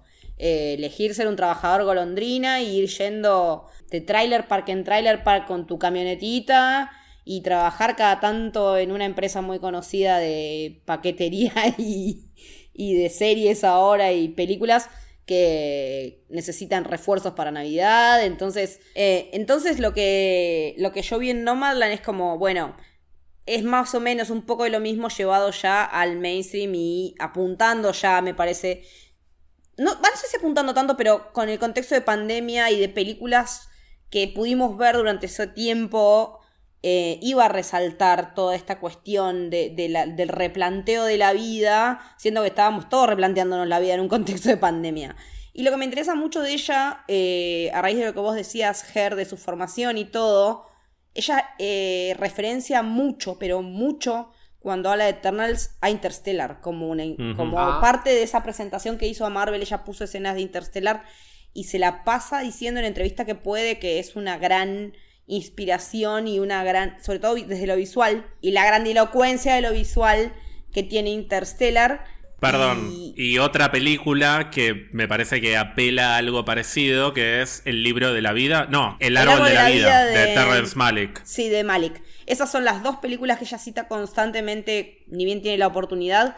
Y a mí si me decís que vas a citar Interstellar, sabes, compro como loca, porque es mi película preferida de la vida, o sea. Ay, boluda. Para mí es la mejor película de Christopher Nolan. Lejos. Para mí, lejos. Probablemente. Pero además, eh, eh, de hecho, es de lo mejor eh, que, se haya, que se haya hecho en ciencia ficción en los últimos años. Pero, pero muchos años. O sea. Bueno, a mí me gustó mucho Duna. Duna no, Duna cagate. No. ¿Viste de no, me pareció no, pasa que encima. No, es que la historia de Duna es. Bueno, igual, nada. Eh, es fundacional. Y, sin duda no existiría, no existiría todo lo demás que vimos. Claro. No existiría eh, todo eso. No existiría ni Game of Thrones ni Star Wars. Star Wars le afana espantosamente. Porque él. Sí, es Villeneuve tuvo, Villeneuve tuvo que prohibir a la gente de diseño que mirara boludeces en internet y le dijo no miren cosas de Star Wars. Él le dice Star Wars es literalmente el elefante en la habitación al momento de hablar de Dune. En una charla que tuvo con Nolan, dijo precisamente eso, no miren nada, porque va a saltar lo de Lynch y va a saltar Star Wars. Entonces, directamente no, no se fijen en eso, pero no podés porque ya es el inconsciente colectivo social. Pero le falta corazón. Me parece que Star Wars ah, tiene más corazón. Ah, por lo menos para mí. Sí, al sufrido que... está ahí posando a media sombra durante toda la película. Porque para mí, mejor casting para, para Adam Warlock hubiese sido Timothy Chalamet. Y esto, coincidimos este podcast se eh, termina acá. y todas que Timothy es el mejor Adam Warlock. Bueno, no lo veo rubio, che, no lo veo rubio. no, mentira. Yo solo quería decirlo desde que empezó el podcast porque quería ver la cara de indignación de Germán. No, yo lo que quería decir es una cosa, porque viene hablando de, de Chloe en cuanto al estilo visual, que creo que ya en los, dos trailers que tuvimos claramente la estética está. Ahora, mi duda es, a ver qué opinan ustedes. ¿Va a tener un costado posiblemente semi-documentalista, Eternos, o no? Esa parte se lo van a sacar de encima. Para mí, 100%, sí. Va a haber algo. Sí. Porque si vas a lo arqueológico, como va a ir Eternals, de la fundación de la humanidad, seguro que esa parte algo de documental, por más que tal vez nos, no nos va a parecer y nos va a costar un poco de análisis, pero lo va a tener. Lo vamos a encontrar si, si sabemos cómo mirar y si tenemos ganas de, encontrar esa referencia, la vamos a encontrar seguro, porque es una mina que viene en alza y que no creo que descuide sus orígenes ni lo que le gusta hacer. De hecho, que Marvel diga, esta es la película que filmamos en exteriores, en la hora dorada, es un montón, porque nos venimos quejando de que filmaron que ni un departamento en Black Widow era real, que era pantalla verde. Entonces, que esto sea eso, también en una de las, de las presentaciones que te muestran desde detrás de escena que fueron largando para dar manija, como que mucha gente se quejaba de me están contando demasiado cómo se hizo esto antes de verlo, pero me parece que es interesante para hacer que también se le critica a Marvel eso de falta de realismo en sus escenarios, que la mina filme a alguien pasando delante de las olas y que las olas son olas y que la arena es arena y no CGI, eh, le, le, va a aportar un montón a nuestra manera de ver Marvel. Me parece que nos va a cambiar un poco la manera de ver Marvel, verla ella a cargo de la cámara y con una visión que parece que no y mucha gente no le da bola, pero la visión de una mujer y la de un varón en el momento de construir historias son muy diferentes. Eso es muy diferente. Ella también estuvo toqueteando el guion, o sea, no es que quedó eh, con los primos, sino que ella estuvo trabajando. Claro, la historia original es de ellos, pero el crédito de guionista se lo llevan tanto ellos como Chloe. Ella se metió en la historia. O sea, ella es, una película muy de autor, por lo menos dentro de lo, que se puede ser autor en Marvel, que es Taika Waititi, James Gunn, probablemente Sam Raimi cuando veamos Doctor Strange. O sea, no es un nombre que lo pusieron, que, la trajeron como para que filme y punto. O sea, es una película de Chloe Zhao y se nota hasta en, el, en la temperatura de las escenas cuando ves los trailers. También es una película de Marvel, entonces esperar que no haya espectacularidad y que sea literalmente lo mismo que Nomadland también no solo sería iluso, sino que nos jugaría en contra, porque WandaVision rompió todas las reglas de lo que venía siendo Marvel hasta ese momento y termina con una mega batalla espectacular que mucha gente después critica, eh, había innovado y termina cayendo en la fórmula de Marvel. Bueno, pero yo también quiero ver a la bruja escarlata peleando. O sea, yo necesito un poco de espectáculo. Y a pesar de eso, en ese mismo capítulo, mientras ellas están peleando, tenés la que para mí es una de las mejores escenas de la historia del MCU, que es el debate filosófico entre los dos visiones. Entonces, ahí encontrás el equilibrio perfecto entre el espectáculo pochoclo, muchas comillas, genérico de Marvel y la mirada particular del creador o del autor o autora de esa historia. Yo creo que con Eternals va a pasar algo parecido.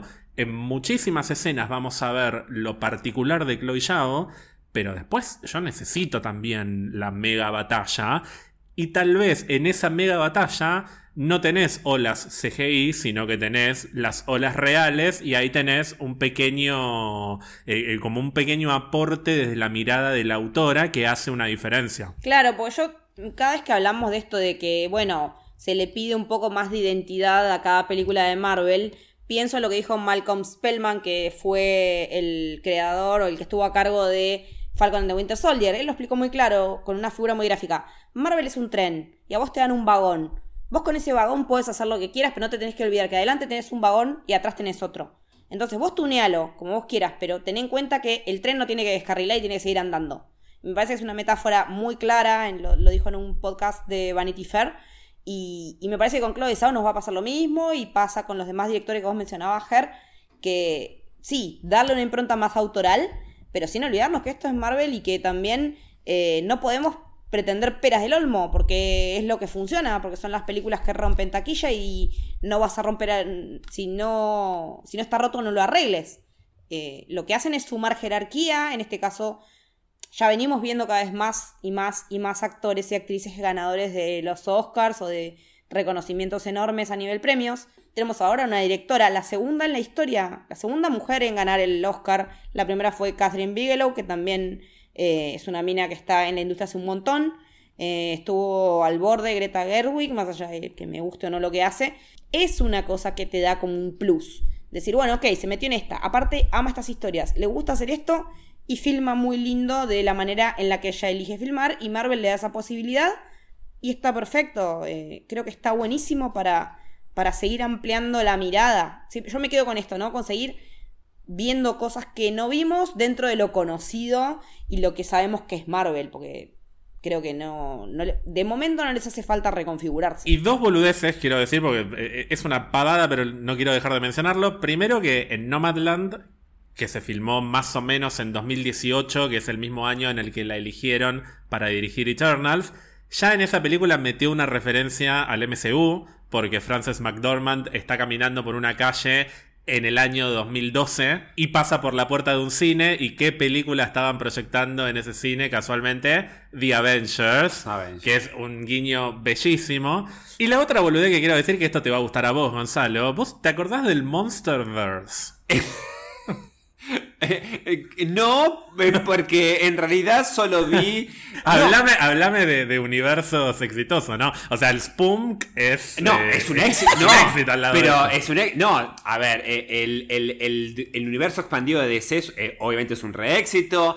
El, el- el universo de Spunk. Pero, otro gran éxito. El universo de los monstruos de, de Godzilla y Kong es un re éxito. 100%. Ahora, el de los Monsterverse, yo creo que ni siquiera vi la primera parte que tiene que ver con la momia de Tom Cruise. Claro, la primera película del Monsterverse es La momia de Tom Cruise, que yo vi un el, te lo resumo así nomás y dije, no, no puedo creer lo que es esto, no lo quiero ver. Fue la primera y única película del Monsterverse, se canceló el Monsterverse por completo.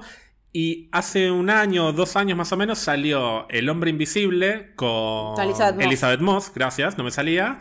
Que es una película que le fue muy bien, que aparte a mí me parece que está muy pero muy buena. Y ahí no era parte del Monsterverse, pero como es el hombre invisible y le fue bien, dijeron, che, vamos Venga. a reavivar el Monsterverse y decidieron reactivarlo. Así que, ¿cómo continúa el Monsterverse resucitado ahora? Continúa con una película de Drácula dirigida nada más y nada menos que por Chloe Chao. ¿Me estás jodiendo? Así que, No. de Eternals a Drácula. Yo me- no me quiero imaginar lo que va a Compro, ser Drácula de compro. Chloe Chao. Yo, yo ya compré, obvio, sí. No, sien- siento que va a ser un Drácula muy Nosferatu. Por- va por Eh, ahí, con puede esos, ser. esos Re. amaneceres, esa imagen de. ¡Oh! que se ¡Viene pone el así. sol! ¡Clave del sol! Y se tira. Siento que va a ir por ese lado. A los orígenes de Drácula, no el Drácula más pochoclera. No, porque No. aparte la última miniserie que vimos de Drácula, yo te quiero Moffat, pero es una porquería. Sí, o sea, a mí no me gustó. Dame un Drácula decente de vuelta. Yo quiero volver primero, destacar que es verdad lo que dijiste. eh, 93 emisiones, entregas de Oscar hubo y solo dos mujeres directores, directoras ganaron. Y una la tuvimos recién en 2021. Y la otra no me acuerdo en qué año fue. Fue en 2009 por The Hurt Locker, Catherine Bigelow.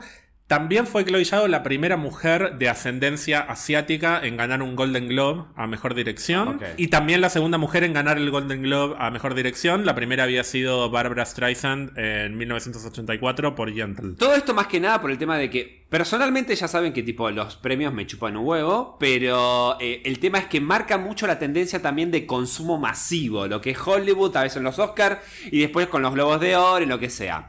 Pero no, no quería dejarlo pasar porque 93 entregas de los Oscars, tal vez como el premio más conocido mundialmente y solo dos mujeres, eres como, qué hijos de puta.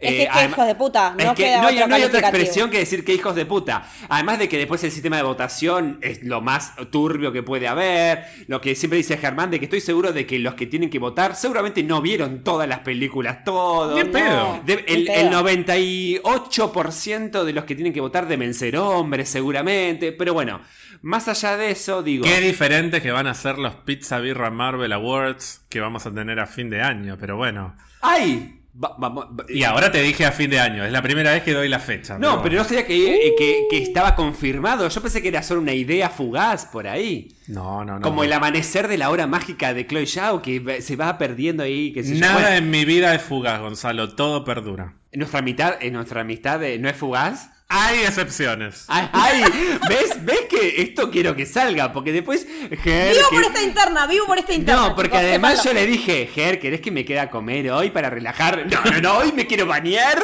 y, y quiero relajarme, pero sin vos, me dice. Una cosa No, así. no, no fue así. Sí, No me fue dijiste así. así, horrible. No, yo quería volver al tema de este granito de arena que puede llegar a aportar Chloe Zhao. Digo, ¿qué, La película, eh, eh, la vemos del, del, al 100%. ¿Qué porcentaje va a tener de presencia Marvel Kevin Feige y qué porcentaje de aporte va a tener Chloe Zhao?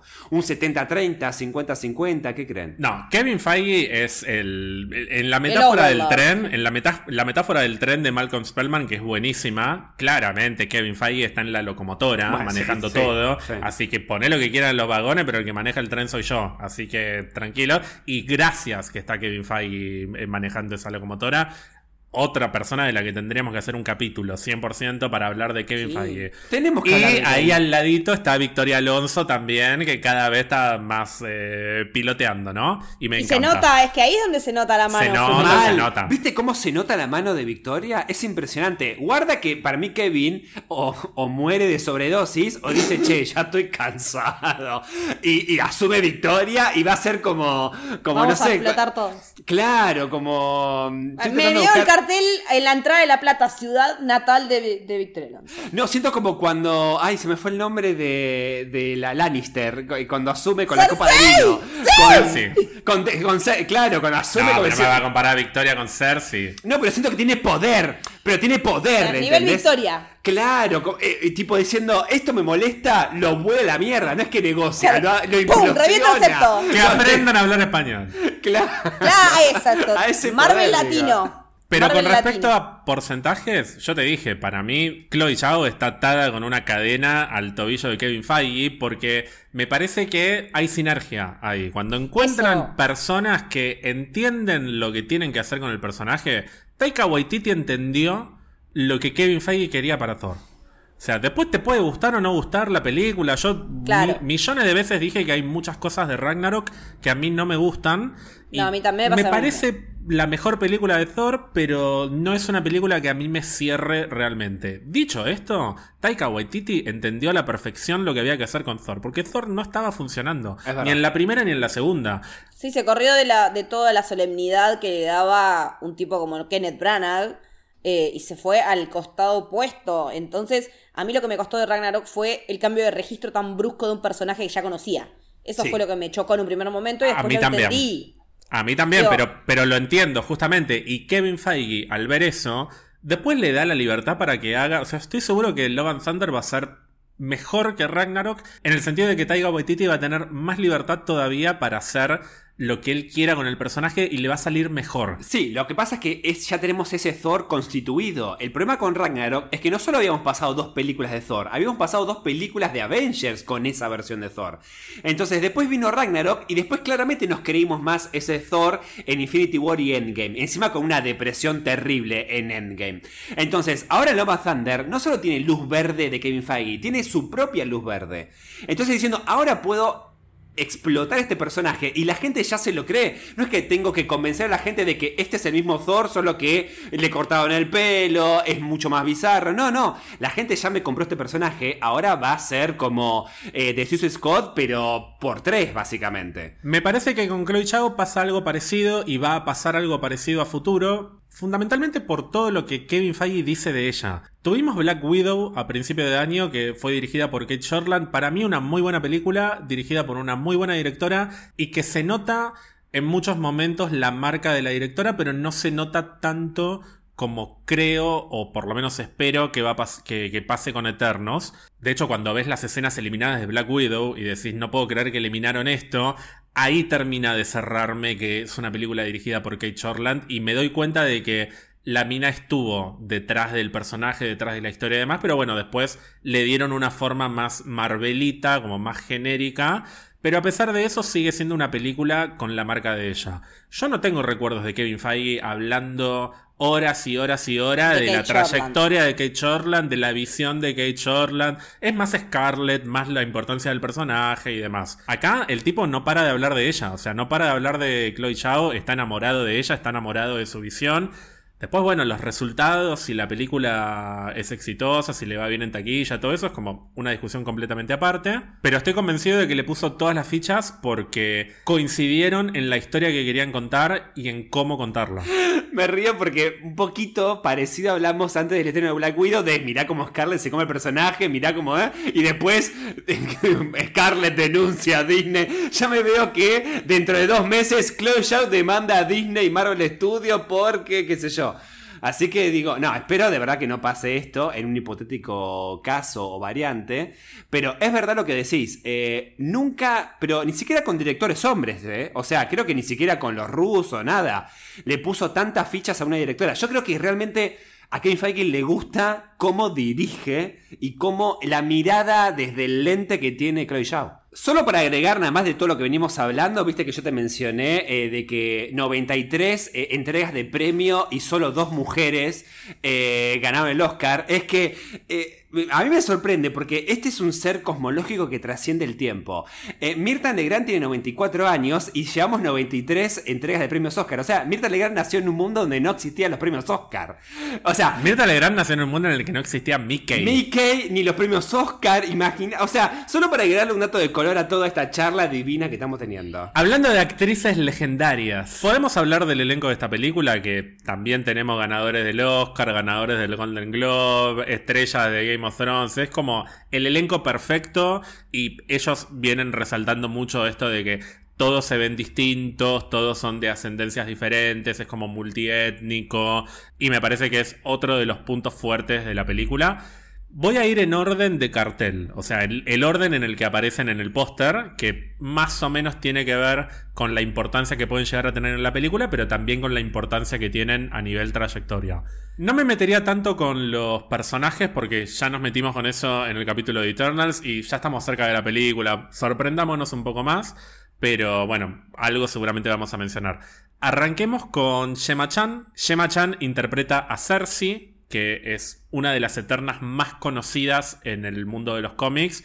De hecho, es me parece que es la única. No, no es la única. Es una de las dos Eternos que fue Avenger. El otro fue Gilgamesh. Pero Cersei, concretamente, fue Avenger durante mucho tiempo. De hecho, cuando me enteré que iban a hacer una película de Eternos, yo no tenía la menor idea de quiénes eran los Eternos. Y después descubrí que Cersei era una de los Eternos. Y a Cersei la ubicaba por haberla leído en varias historias. De todos modos, a Gemma Chan ya la tuvimos en el MCU interpretando a Minerva en Capitana Marvel, pintada de azul. Kevin Feige dijo, esta actriz tiene potencial, porque además tuvo un papel muy bien recibido en una película súper exitosa como fue Crazy Rich Asians, después estuvo en la serie Humans, estuvo en Animales Fantásticos como una integrante de Makusa. Animales Fantásticos la primera, la buena. La, única buena, digamos. La única que vi. Los secretos de Dumbledore. No, los crímenes de Grindelwald. Los crímenes de Grindelwald es la segunda y la que viene es los secretos de Dumbledore. No, igual como las puertitas del señor López, ponele. Una decadencia total. Let there be Grindelwald. Pero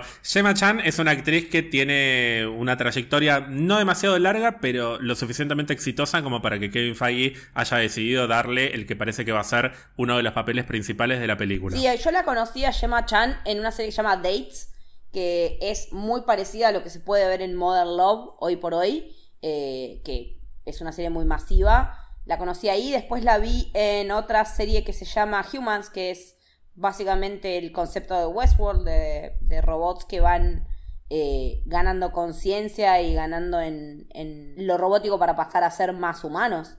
Y me gustó mucho su laburo ahí y también la vi en Sherlock en el episodio 2 y después estuvo, bueno, en un montón de otras cosas porque fue como en alza. Y, perdón, y va a interpretar a Cersei, que en, nuestro universo Marvel argentino sería Lali. Sí, hace mucho que no hablamos del multiverso argentino, Pero que es un multiverso muy extraño. Sí. No tiene que ver con los parecidos físicos, tiene que ver con los parecidos que nosotros encontramos en noches de alcohol viendo videos de Tinelli del año 2008.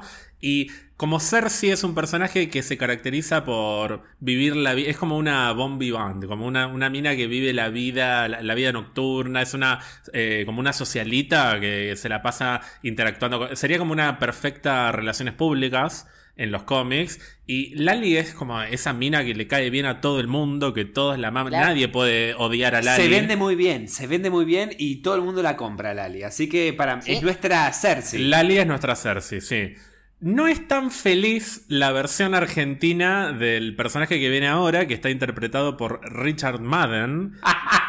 ya sé. King in the North, King in the North. No, lo que pasa es que hay un tema de desproporción de edad, me parece, entre este Icaris y el nuestro Icaris. Richard Madden interpreta a Icaris que en el multiverso argentino es Adrián Suar. Porque sí, chicos, porque lo entiendo, lo entiendo, entiendo la relación. Eh, vamos, 93 capítulos de editar podcast que me toman muchas, muchas horas. Y si decido que Icaris va a ser Adrián Suar, Icaris va a ser Adrián Suar. Banco, banco. Richard Madden, obviamente, es Rob Stark de Game of Thrones, de King in the North, el, super chongo, mega chongo. Super eh, chongo, bisexual, Ganador de Golden Globe por Bodyguard. Excelente de miniserie Bodyguard. Excelente, miniserie. A mí me gustó particularmente su relación con Taron Egerton en Rocketman, la película de Elton John. Pero bueno, Icaris es el personaje principal del cómic Eternos, o sea, es como el caballito de batalla, el que está adelante en todos los covers, es como el eterno principal. Lo queremos a Richard Madden, ¿no? Lo amamos, lo amamos, porque es un es un tipo que cuando lo vi en Game of Thrones yo no soy muy fan de los Stark, yo soy muy Lannister. Y igual, de todos modos, yo habiendo leído los libros lo veía a Rob Stark ahí. Y es un tipo que creció mucho a nivel actoral desde Game of Thrones, que por ahí era medio maleta. Me pasa lo mismo con otro actor que vamos a hablar después. Y no, bueno, pero, ese es un. no, pero ese es más duro, no, ese es más duro. no, pero tengo justificaciones para lo que voy a decir, tengo justificaciones. Creo que lo que hace Richard Madden es. Eh, hace muy bien de tipo que es fachero y lo sabe. Porque no al pedo, cuando vos lo ves a, a Icaris en los trailers, él es el que dice que él está para el líder de Avengers, es el que te cita a Iron Man y, y al Capitán entonces como que él es grosso y lo sabe y me parece que Madden tiene muy bien esa, esa capacidad de decir yo soy grosso y lo sé porque soy Rob fucking Stark. Entonces creo como que hay una comunión ahí de personajes y actor y el tipo me parece que se está eh, como definiendo a nivel actoral mucho más porque después de Bodyguard que es eh, una gran miniserie de, de Jed Mercurio que tiene una serie que es enorme, que está en Netflix por fin completa, que es Line of Duty, el creador creo que es muy bueno que, el tipo va creciendo como actor y lo estamos viendo y ves sus avances y vos decís, no, el premio no se lo dieron al pedo, se lo recontra merecía. Entonces que tenga esta oportunidad de explotar así en otro universo tan distinto, pero que a su vez tiene tanto en común, que es el de Game of Thrones con Marvel, eh, me parece una apuesta muy inteligente, muy inteligente. Es también es traer un montón de gente que lo va a ir a ver porque es el King in the North, el Rey del Norte, y, que por ahí no vio nada de Marvel, pero por ahí es cabeza tacho de Game of Thrones y va a venir por eso y por Jon Snow, obvio. Tengamos en cuenta también que en la escena en la que él dice que podría ser el futuro líder de los Avengers, todos se le cagan de risa y eso me parece interesante porque si justamente Icaris es el eterno principal, en una película que se caracteriza porque su elenco es tan diverso, sería un poco una estupidez poner al rubio chongo mega hegemónico como líder, por eso la tenemos a Salma Hayek, de quien ahora vamos a hablar en, unos minutos, como la líder espiritual, pero también la tenemos a Gemma Chan en primer lugar, o sea, está ella antes que Richard Madden, así que claramente alguna vuelta le van a dar al personaje para que no sea el líder del equipo, sino que un poco van a jugar con eso de que, bueno, vos sos el chongo. Por algo nos cagamos de risa de vos. Sí, ¿qué te pensás que vas a ser el líder de los Avengers? Porque solamente bueno. porque sos rubio, no. O sea, bajate un poco del caballo y por eso se le ríen. Y en, en, el segundo trailer rompe la mesa. O sea, queda como medio boludo, pero seguramente se va a lucir mucho. Y con respecto a lo que hablabas de su evolución actoral, tiene un papel muy chiquitito en 1917 que me parece espectacular la interpretación. Es, una escena. es una escena sola. Es verdad. Pero se luce muchísimo. Así que sí, definitivamente creció. Creció mucho. Y hace de hermano mayor de otro actor de Game of Thrones. Que era como uno- un Lannister, ¿no era? Tomen, tomen. Tomen, Tomen. Lannister, sí. Eh, ponele que era Lannister, Ponele, era Lannister, ponele. pero era un barato. Eh, claro, tal cual. Después tenemos a Kumail Nanjiani, que interpreta a Kingo. Kumail Nanjiani es un actor pakistaní que se hizo muy conocido por el papel de Dinesh en la serie de HBO Silicon Valley. Una serie Mi que... personaje preferido de Silicon Valley. Sí, a mí me gusta más el... el- a- a- mi favorito es con el El- que yo me casaría, que es el como el manager, que no me acuerdo el nombre. Bueno, ahora.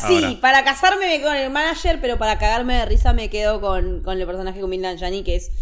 Esa serie es hilarante por todos los costados. Y, Es muy gracioso, muy pero muy, muy gracioso.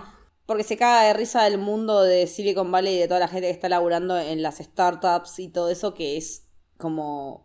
Me parece que lo retrata muy bien, porque también las repercusiones de la serie dicen como que sí, posta laburar en Silicon Valley es esto. Se hizo muy popular también por la película The Big Sick de 2017, que no solo la protagonizó, sino que también la escribió junto con su esposa y que de hecho los nominaron al Oscar a Mejor Guión y se convirtió como en uno de los 100 hombres más influyentes por la revista People, no sé, es Oh, como un esas tipo... re- esos títulos de mierda que le. Sí, pero es un tipo que de repente la repegó. O sea, con dos, tres cosas se volvió mega popular. O sea, por ahí no lo, no lo tenés tanto ubicado de nombre, pero dentro Pero de lo lo que ves y es- lo fijeras. Claro, es un tipo que la pegó, o sea, se volvió súper Pero popular. ¿quién lee esas revistas? Yo las leo. No, pero es como, que, es como que digan, no, no sabés, eh, salió en la revista Gente o Cara, que me chupo huevo, es que voy diciendo esas revistas de mierda. Esta me hace acordar a cuando Mirta Legrand se enojó con la revista Gente y dijo, una revista, People, que no la quiero ni nombrar.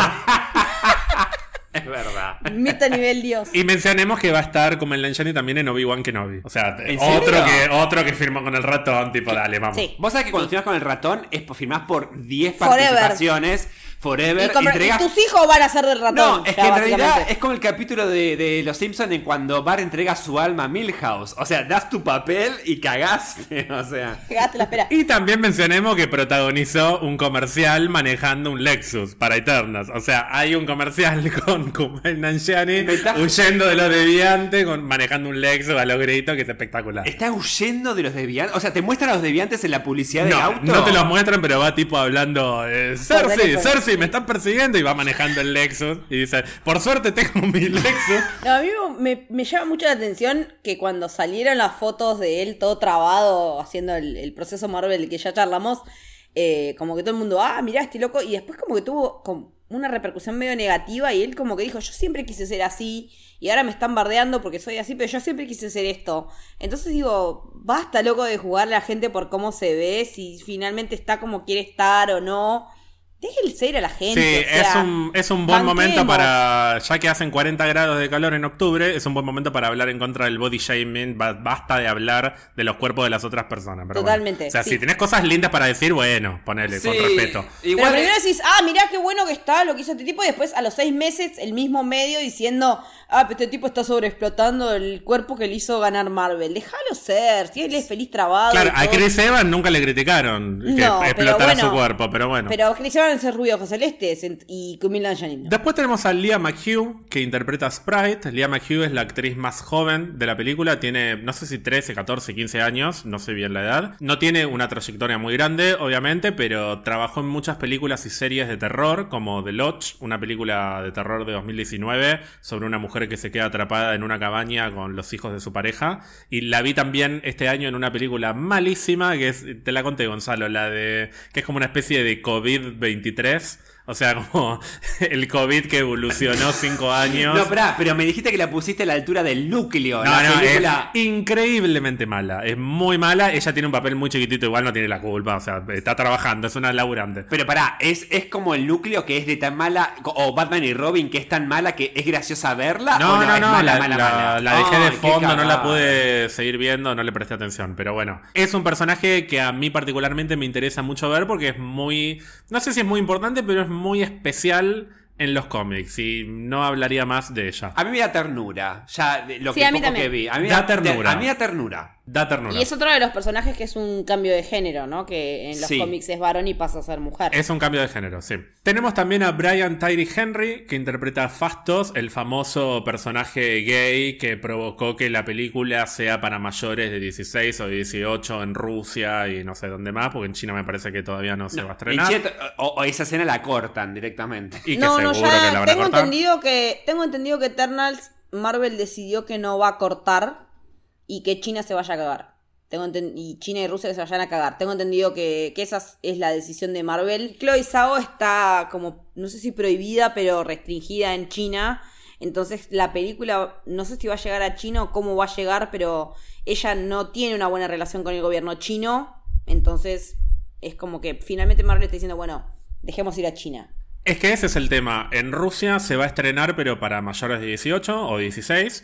Y en China no se sabe cuál va a ser el destino de Eternals, porque Chloe Zhao, como buena hippie con OSDE, habló como el culo del gobierno de China, del gobierno comunista, y dijo no, que los derechos, que las libertades individuales, humanas, los derechos humanos, y está mega archi censurada. Cuando ganó el Oscar eh, para Nomadland no le dieron ni cinco de bola, porque aparte las declaraciones de Chloe surgieron en el medio de la nominación. O sea, cuando la nominaron era tipo, nominaron a una directora china, y ahí aparecieron las declaraciones de Chloe de un par de años atrás, y la boicotearon por completo en los medios, así que es nombre prohibido en China. Así que sí. Es que aparte China no tiene acceso a Google, tiene como su propio buscador y me Sí. parece que está censurada y vos buscas un nombre y no sale nada. Pero bueno, Brian Tyree Henry se hizo muy conocido por el papel de Paperboy en Atlanta, una serie que recomiendo muchísimo, la serie de serie. Donald Glover. Brian Tyree Henry también estuvo en series como Boardwalk Empire, How to Get Away with Murder, This Is Us, todas series súper exitosas y populares. Vean Lo vimos Boardwalk Empire, por favor vean Boardwalk Empire porque es una bestialidad. lejos la mejor de las que acabo de nombrar. Lo vimos Gonzalo también en Godzilla vs. Kong, acompañando a Millie Bobby Brown en, en, en- no Kingdom, no me acuerdo cómo se llama, no Monarch,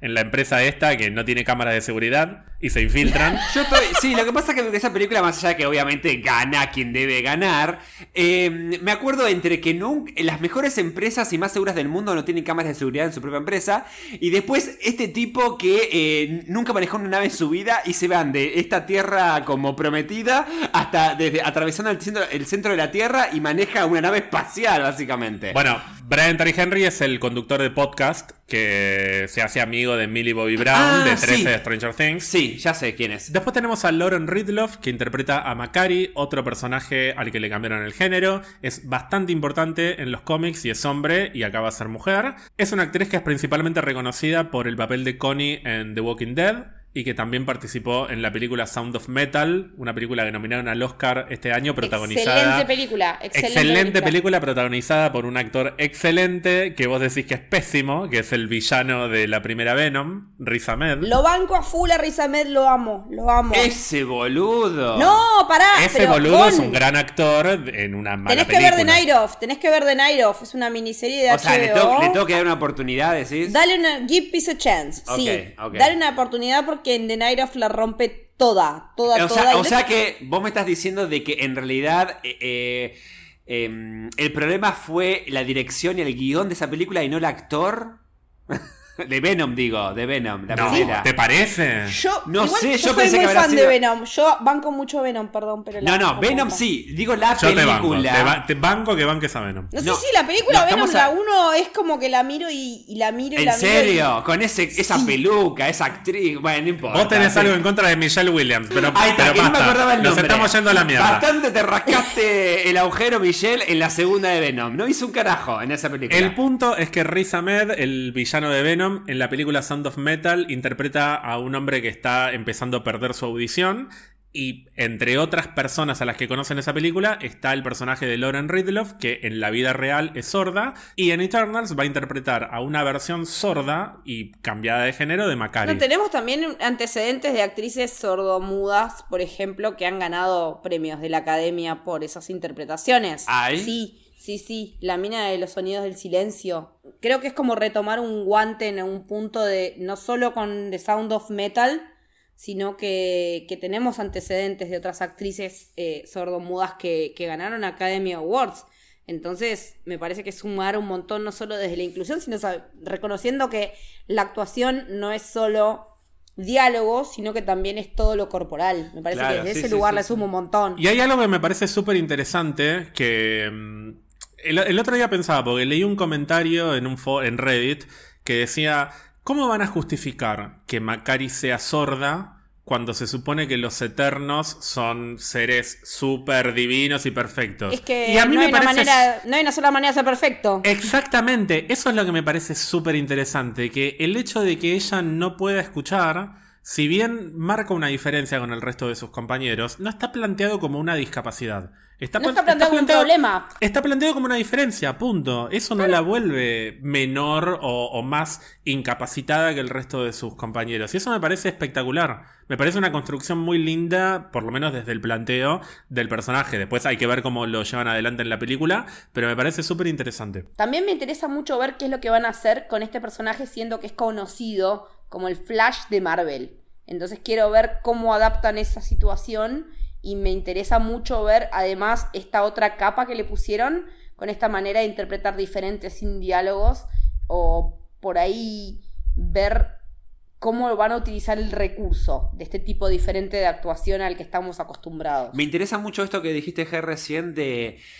Uno piensa siempre en los cinco sentidos, ponele, eh, como tipo los, los, que uno puede más como vivir o, eh, experimentar como carnalmente me gusta esta idea de que digan, che, ¿por qué siempre hablamos de cinco sentidos y tal vez de la ausencia de uno, como diciendo tenés una deficiencia o una discapacidad en un sentido, en, eh, cuando en realidad lo estamos planteando en que es una diferencia, no una discapacidad.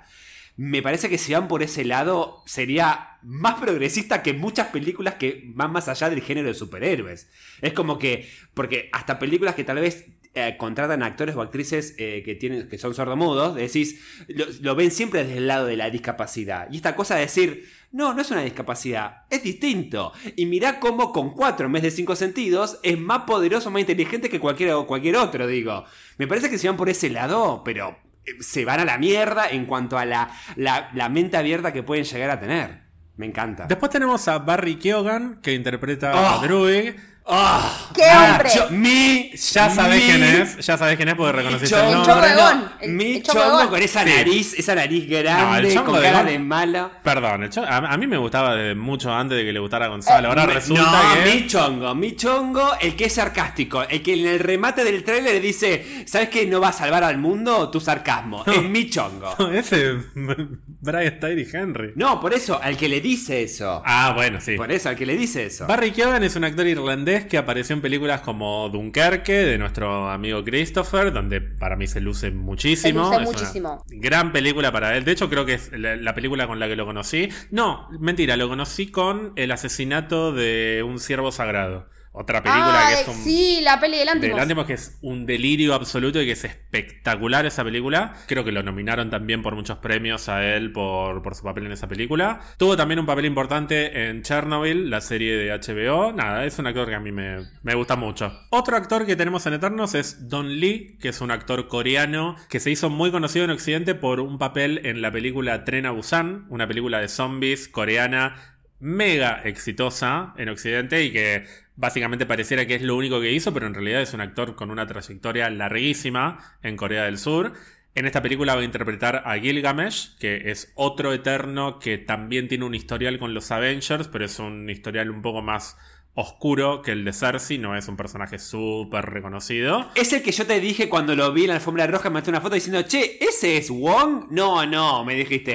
no, pero físicamente se parece. Es más grandote. Es más grandote, y más estilizado. Claro. Pero siento que es como el cuerpo, por más que sea más grandote, siento como, es como que tiene mucha presencia. Es un tipo, o sea, grandote. Vos sí que este... Son tipos con presencia, tal cual. Claro, tiene mucha más presencia que Wong, que Wong es como un tipo más chiquitito, que, es más gordito, no, es, más gordito, Claro, porque este es más morrudo, parece. Es como, Este claro, es más patóbica. Más to- claro. Claro, es más patoba. Después tenemos un actor que no interpreta a un eterno, sino que interpreta a un pibe común y corriente, como él dijo en la alfombra roja, que hizo muchos chistes con eso, porque todo el mundo sabe que no es un X, sino que No. es un superhéroe, pero él dice, no, no, yo interpreto a una persona absolutamente común y corriente, así lo dijo todo el tiempo, Pero seguro, risa. pero seguro lo dijo como, no, no, I, I'm a, I'm a, No. I'm pibe común. Claro, porque estamos hablando de Kit Harington, también conocido como Jon Snow de Game of Thrones, que interpreta al El simple... que, no quiere, el que no quiere ser rey. el que no- El quiere quiere ser rey. Interpreta al simple y común Dane Whitman, que en los cómics es el Caballero Negro o Black Knight. así El que abandonó a su lobo ahí en el norte. malo, malo, Jon Snow. Kit Harrington, que además es parte de una familia súper aristocrática, que son los varones Harrington, es el segundo hijo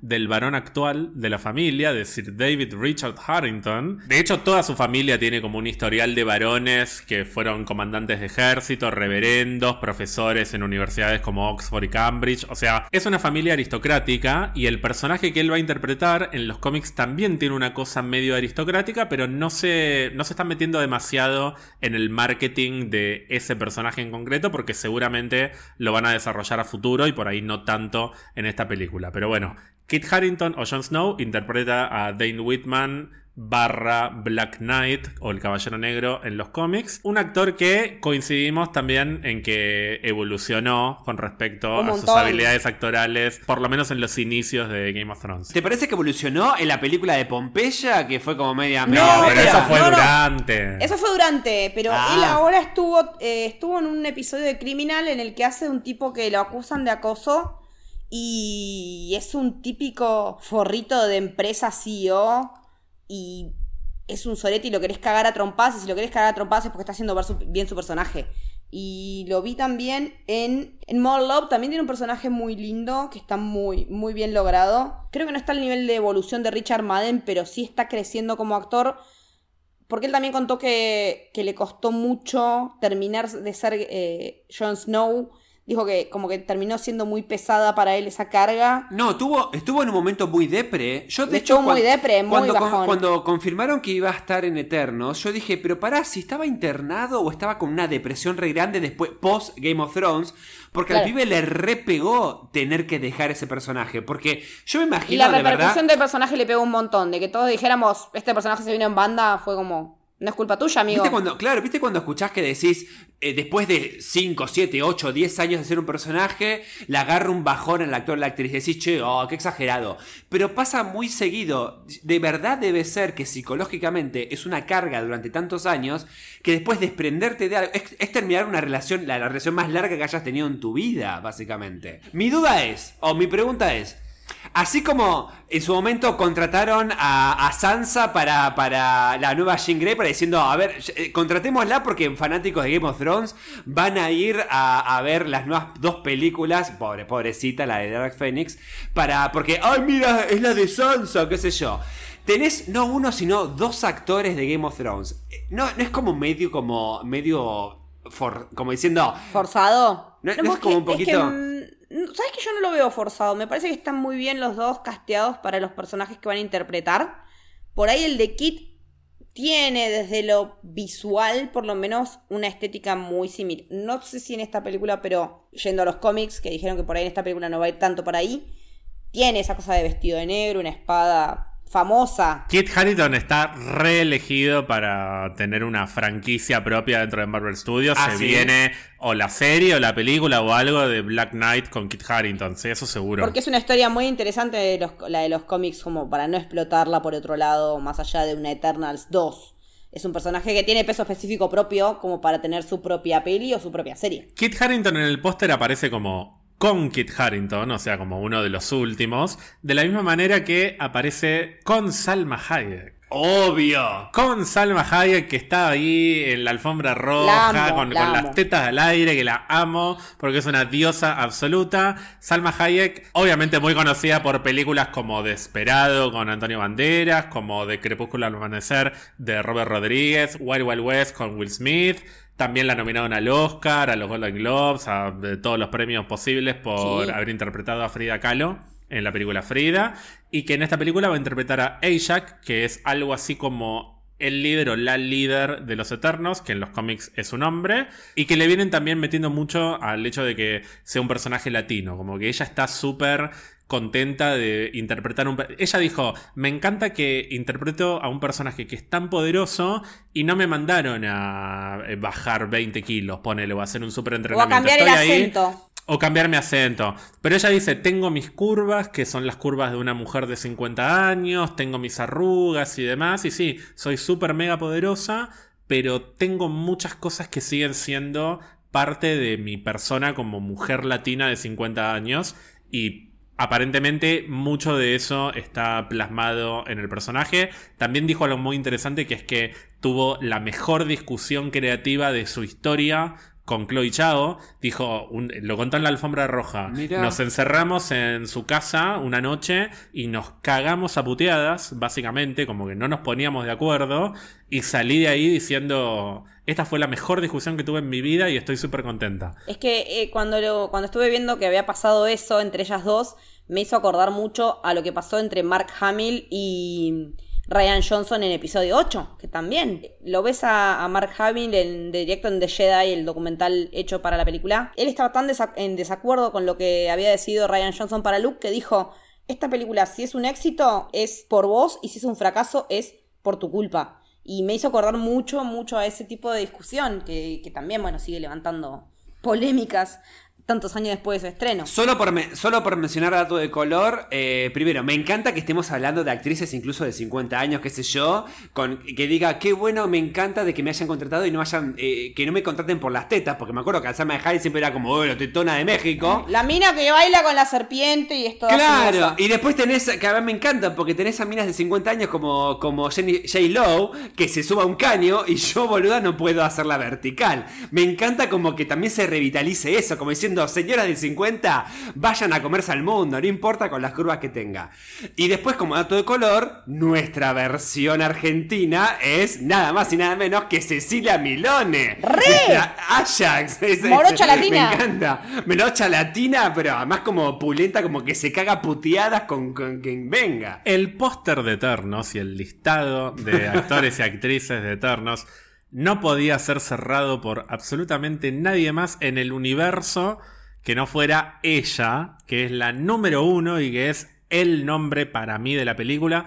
Y sigo pensando que es la que más se luce en los trailers y es uno de los principales motivos por los cuales estoy tan enloquecido con esta película que es nada más y nada menos que la primera actriz señora Angelina Jolie que interpreta a Atena Reina. Gonzalo, te estás riendo porque te estás acordando de algo.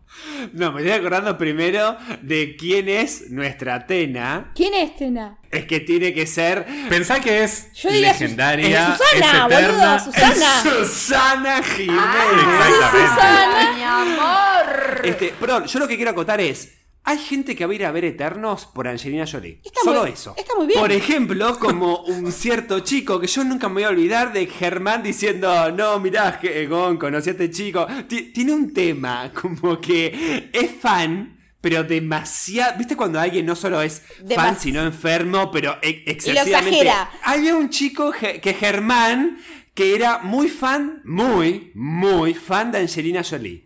Pero al nivel de que el pibe, yo escuché los audios, yo escuché los audios que le mandaba Germán, diciendo, a, mí me encanta Angelina, me, me encanta su forma de ser, me, me encanta su forma de adoptar. De su adoptar. forma de adoptar. Me encanta, ¿Cómo- me De encanta adoptar que variado. chicos. O sea, ¿cómo, cómo es la forma de adoptar? Hay, es adoptarse y punto. Me encanta la forma de adoptar de Angelina.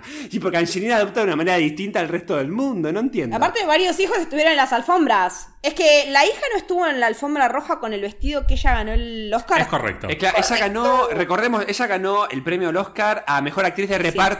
Por Inocencia Interrumpida. Inocencia Interrumpida y estuvo nominada a Mejor Actriz por eh, esta, esta película en la cual ella buscaba a su hijo Sí, desesperadamente. change, eh, Changeling. Sí, que Changeling, está basada, sí. esta es una historia real, creo que está basada. Es una- sí, es una historia Esa real. película me encantó y la interpretación de ella me pareció fabulosa. Y además de todo, y para mí, lo que para mí va a seguir siendo siempre mi icono preferido, porque es mi saga de videojuegos preferido, ella va a ser siempre para mí Lara Croft dentro de lo que es el mundo de Tomb Raider. Todo bien, te quiero Elisa Valkirmer, Valkeimer, no sé cuánto. Sí. boludo, esta, esta boluda. Igual que estoy esperando la segunda parte, pero para mí Lara Croft es Angelina Jolie. Y Gonzalo, cuando vio a Lara Croft, después volvió a su casa y se fue a dar una ducha y él se bañaba, él creía que era Angelina. Posaba como Angelina bañándose en la primera Hasta Lara hace Croft. una semana que tenía el pelo largo y ahora me lo corté, pero yo hacía como así, tiraba el pelo y era... Vos siempre decís gato, no importa, es Angelina, no, no hay Pero que Angelina puede ser lo que Ay, quiera, Puede o ser sea, lo que puede ser quiera. gato. Además, qué hija de puta, vos viste en ese video que me pasaste el aro que tiene acá entre el labio y el mentón, todo le queda bien a esa hija de puta. Es muy, es muy linda. Ah, yo lo- con lo que me quedo siempre de Angelina es cuando estaba casada con Billy Bob Thornton y flashaban y Sí. tenían el cosito de sangre del otro colgado a lo vampiro. Sí, O sea, sí, Qué relación sí. más tóxica de mierda, por favor. No, de y ahí. además, eh, y además la relación que tiene con, ¿cómo se llama la- el padre que aparece de hecho como Con padre John Boyd. en- en- John, John Boyd, Boyd. que Otro. además siempre, siempre dijo que tiene, es un flor actor, pero tiene una relación de mierda con el padre, todo re conflictivo. Lo que, me, lo que a a mí siempre me molestó con Angelina es que siempre, obviamente, es una bomba sexual, muy fea, qué sé yo, pero eso yo creo que muchas veces desdibujó su, su gran capacidad de actriz. Para mí es muy buena actriz. Y además, como películas de acción, para mí ha hecho muy buenas películas de acción. La, Señor Señora Smith es una gran película. Sí, y la otra, eh, la, la que es ella rubia. Eh, Eh, agente ¿Sabes, Carter. Agente Salt? Agente Salt. La, la película Agente Salt me pareció buenísima. Y para mí la mina se, se luce muy bien en películas de acción. Como esta película que por más que... Germán siempre se ríe con Angelina porque siempre tiene que interpretar personajes re exagerados. La rescatista bombero que se tira por paracaídas. Ah, en, en la película que hizo con Denzel Washington. En la de- No, no, no, No, no, una no. que salió este año que no me acuerdo el nombre, que ella es eh, paracaidista que apaga incendios forestales. O sea, como algo re rebuscado y que tiene un trauma porque se le murieron unos chicos en un incendio. pibe y ahora. tiene que rescatar a un chico y es Angelina toda operada la cara y no me importa, me la creo que es ella es y que es rescatista. Le- no, no nos olvidemos que es maléfica también. También es maléfica. Alta interpretación de maléfica. A mí me encantó. Sí, es muy buena. Y una sola cosita que es que, Leti, vos que leíste los cómics de Eternos, acabo de flashear que Tena, que es como la versión de Marvel de Atena, De Atena. ponele, es la hija de Suras, que es la inspiración para Zeus. ¿Qué flash sería John Boyd como que Zeus. Suras sea John Boyd? Pero bueno, No sé si. lo dejo ahí. Y habría que ver si ella lo permite también. No, pará. No pero- creo que lo permita, pero aparte la relación entre ellos también es súper complicada en los Sí. cómics. Entonces me encantaría Sí. que eso se diera. Pero pará. es muy fan casting igual, pero bueno. Pero ¿no será que el gladiador sea el padre No, pero de es Hércules. Angelina? Él es Hércules. O sea, ¿No? no, es Zeus. No, Ah, es Zeus. Russell Crowe Russell Crowe es Zeus. Zeus. Es Zeus, tenés y razón. Tal vez unifican y hacen que Zeus sea el padre de Angelina. A mí lo que me gusta es que la que siguió después por ese camino fue una de las actrices que más necesito que se venga al MCU, que es Charlize Theron. Me por mar- favor. Claro, digo, es una mina que marcó una manera de decir, bueno, soy buena actriz y aparte puedo hacer acción y me parece que Charlize Theron también fue para eso, porque me gusta mucho todo lo que está haciendo desde Atómica a lo que hizo en La Vieja Guardia. Necesito como el aire que respiro que Charlize venga al MCU, por favor. Yo creo que, de hecho, eh, Charlize tomó mucho, eh, levantó como... mm, Siguió mucho la carrera que, que- que- marcó Angelina. Esta cosa de que soy buena actriz, te puedo hacer un papel dramático y mirá que bien lo hago. Y si me dan un papel en la cual tengo que cagar a- cagarme a piña, si es puro tiro y fuego, mirá que también te lo hago. Y es sensual y es todo. Porque además después tenés eh, Maze Ra- eh, no, Maze Runner, cualquier cosa, Mad Max. Y, y básicamente ella es la protagonista. Todo bien con nuestro querido Venom, pero ella es de principio a fin la que se come la película. Hablamos de los guionistas, hablamos de la directora, hablamos del elenco. No quiero dejar de hablar del compositor, de la persona que se encarga de la música de la película. Otro chongo, perdón. otro chongo, y de otro, chongo. otro chongo y otro heredero del mundo de Game of Thrones, porque lo tenemos a Rob Stark, lo tenemos a Jon Snow, pero también lo tenemos a Ramin Djawadi, que se hizo muy pero muy popular por haber compuesto la música de Game of Thrones, también la música de Westworld, que es una demencia Brutalidad. absoluta, Brutal, lo que la música de Westworld Westworld. Es una locura. No, no conozco a nadie que esté a ese nivel. No por nada él es el pupilo estrella de Hans Zimmer. Ay, viene iba- de la escuela de Hans Zimmer. Les iba a preguntar, les iba a preguntar eso. em, ¿De quién sienten que fue como alumno, ponele, entre comillas, o aprendiz o influencia? ¿De Hans Zimmer Eh, totalmente? Sí, sí, sí, sí, sí, es está blanqueado. Es el heredero básicamente de esta escuela de Hans Zimmer, básicamente. Es, sí, experime- sí. es experimental, decís. Como una cosa así de que te rompe todo. Es que yo creo que hay dos herederos de Zimmer en este punto más jóvenes. Uno más clásico que es Ramin y otro que es eh, otro hippie con OSDE que es el de Black Panther que ganó el Oscar por Black Panther. Ludwig Göransson. Que es Ludwig Göransson, que también está trabajando en, el- en Star Wars, que trabajó con Nolan en Tenet, porque Hans Zimmer estaba trabajando con Dune para su. para mí. Hay un man crash fuerte con, entre Denis Villeneuve y, y Nolan. Vos decís, como- vos decís es que hay una tensión- cosa muy endogámica ya hasta, el, hasta altura del partido. Pero vos decís que hay tensión sexual entre esos dos. Hay tensión sexual, no solo sonora, rítmica, hay tensión sexual, sí. Eh, me da pena por Emma, me da pena por Emma que la quiere un montón. No Ah, creo, no pero. importa. No, amor es libre, crush. amor libre, no importa. No, sí, pero no sé si Nolan se lo permitiría. Igual ahora, yo ahora me, no sé por qué terminé imaginándome a Ludwig Göransson con Ramin Djawadi, pero bueno, eh, Ah, es, ¿viste? es otro capítulo. Pero decime si no da para re una escena homoerótica. Sí, re. Pero no olvidemos que Ramin Djawadi también hizo la música de la primera película del MCU, de Iron Man. De Iron Man. Otro momento de Marvel Studios completamente distinto. Es pre-Game of Thrones, eso es pre-Game of Thrones, porque Iron Man es, es 2008 y, 2000, y en realidad, eh, si bien Game of Thrones se estrenó en 2011, eh, tenía un piloto fallido, bastante choto, que ni siquiera lo quieren mostrar de lo choto que era, y la rehicieron. serio? Sí, sí, tiene un piloto que era como del 2009, sí, tenía un piloto, como, como te dije, del 2009, con otra con otra ¿Pero con los mismos actores, no, mismos actores y la- actrices? No, No. cambiaron muchos actores y actrices. Por eso también, cuando vos ve- ves el primer episodio de Game of Thrones y ves el segundo, la diferencia estética es tan grande, sobre todo te das, pelo en el, te das cuenta en el pelo de Peter Dinklage, que, que es muy Lannister los libros y ya después empieza a ser como más enmarañado. Pero sí, sí, sí, la historia del piloto perdido de Game of Thrones es muy legendaria. Yo no sé si ya Ramin estaba tacheado al proyecto ahí, no creo, porque eso suele ser de lo último que se trae. Pero sí, es un tipo, un tipo que está ligado al MCU desde el, desde el mismísimo comienzo y me encanta que vuelva para este, para este momento. Qué loco que simbólicamente estamos hablando de la primera película MCU y ahora estamos hablando de posiblemente eh, la película que más impacto tenga de la fase 4 en cuanto a apertura de lo que nos puede ofrecer el MCU de ahora en adelante. Y lo que me gusta es que Ramin Djawadi estuvo en el MCU en un momento en el que, por empezar, no había MCU como tal, porque Iron Man no es una película que nace siendo parte del MCU, sino que el MCU se construye a partir de Iron Man y Hulk y lo que viene después.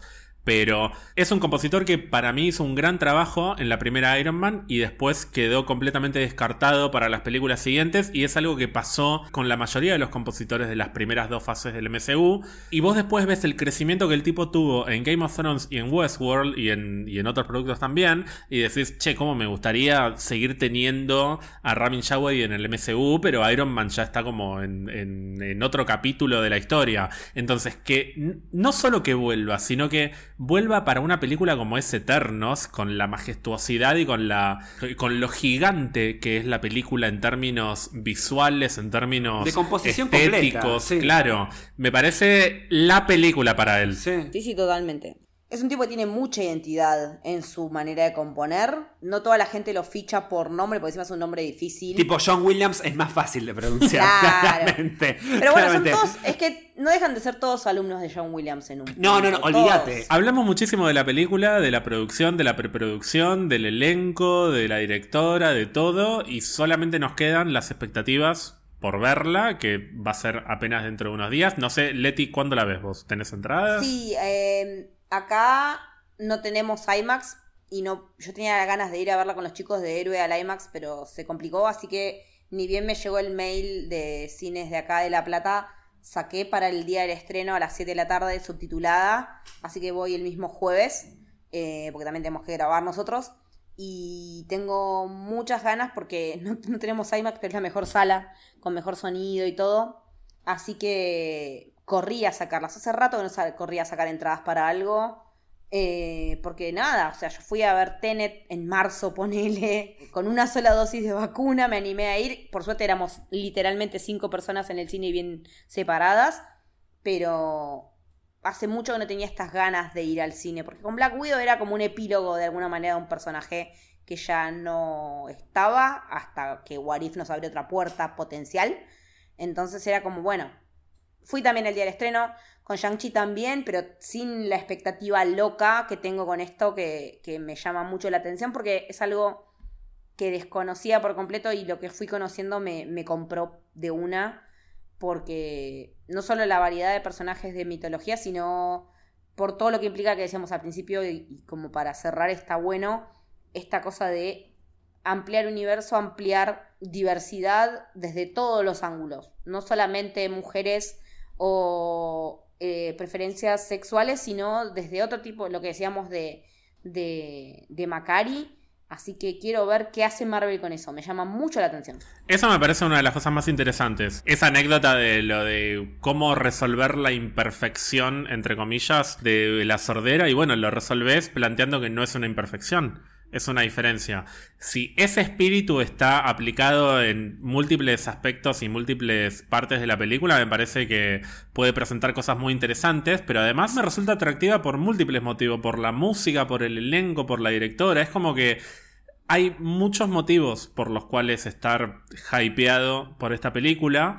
Y algo que habíamos mencionado hace un rato era el tema de las críticas, de las reviews, de las primeras recepciones a partir de, los primeros estrenos para la prensa. Esto que contaba de que en IMDB la estaban bombeando a la película con unos y unos y unos porque hay un personaje gay, que es como la estupidez humana llevada al extremo, pero después, si querés ir a un costado un poco más serio, entre comillas, la crítica está más dividida porque a algunos les parece buena, a otros les parece aburrida, a otros les parece ambiciosa, a otros les parece inconsistente, a otros les parece desafiante.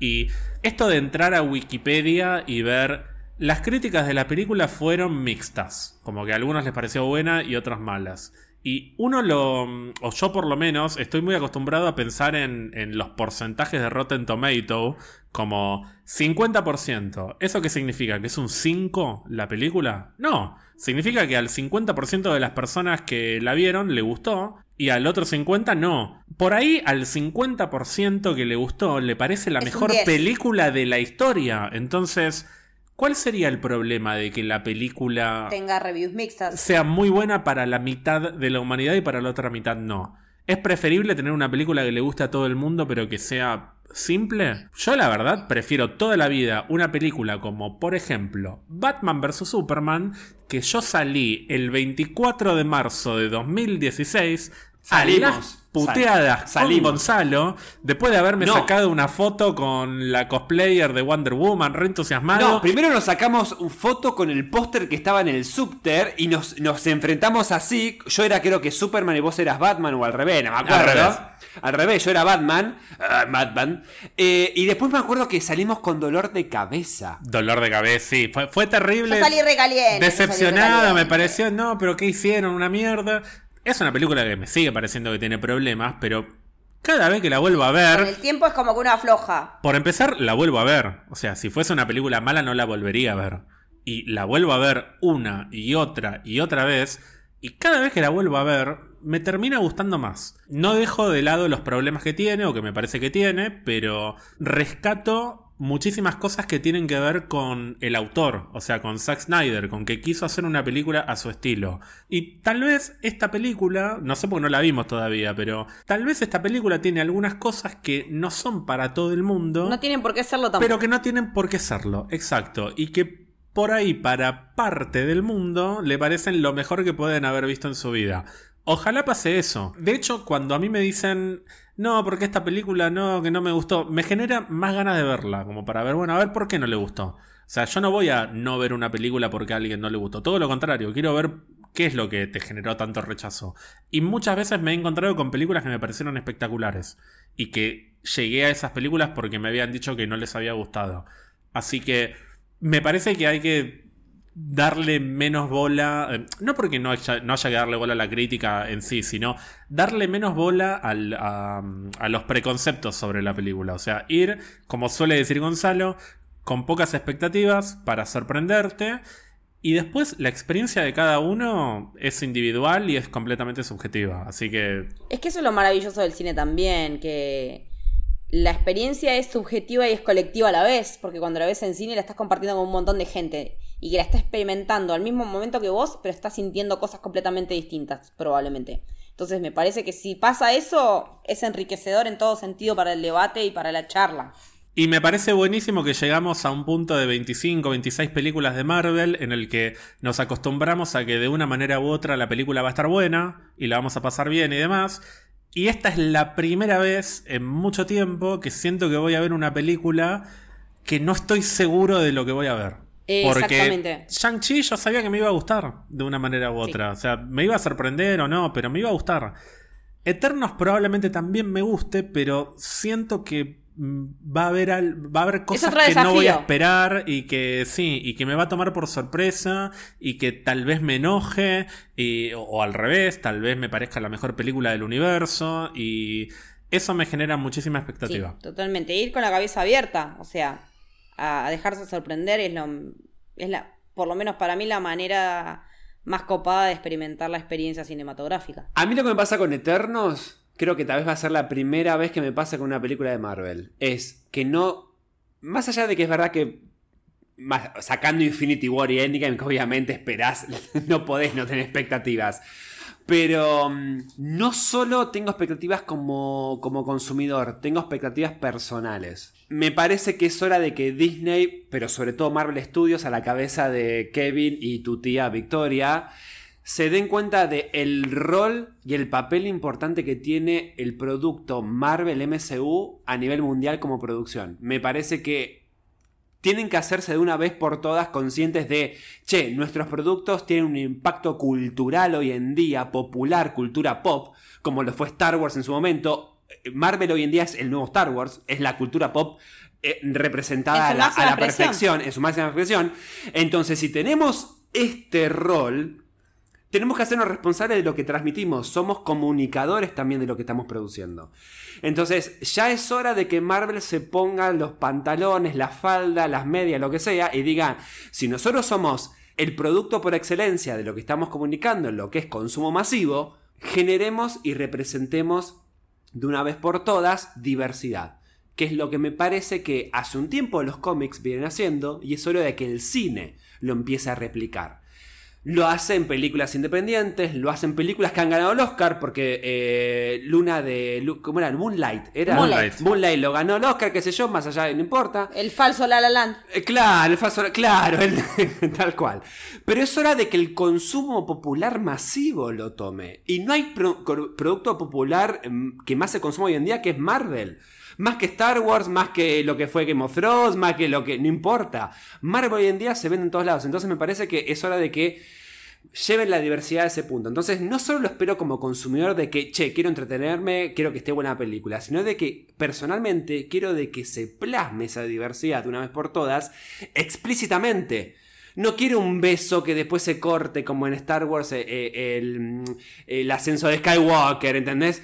Quiero que de verdad haya diversidad y no solo sexual, ¿eh? Tipo étnica, cultural, de, de lo que sea.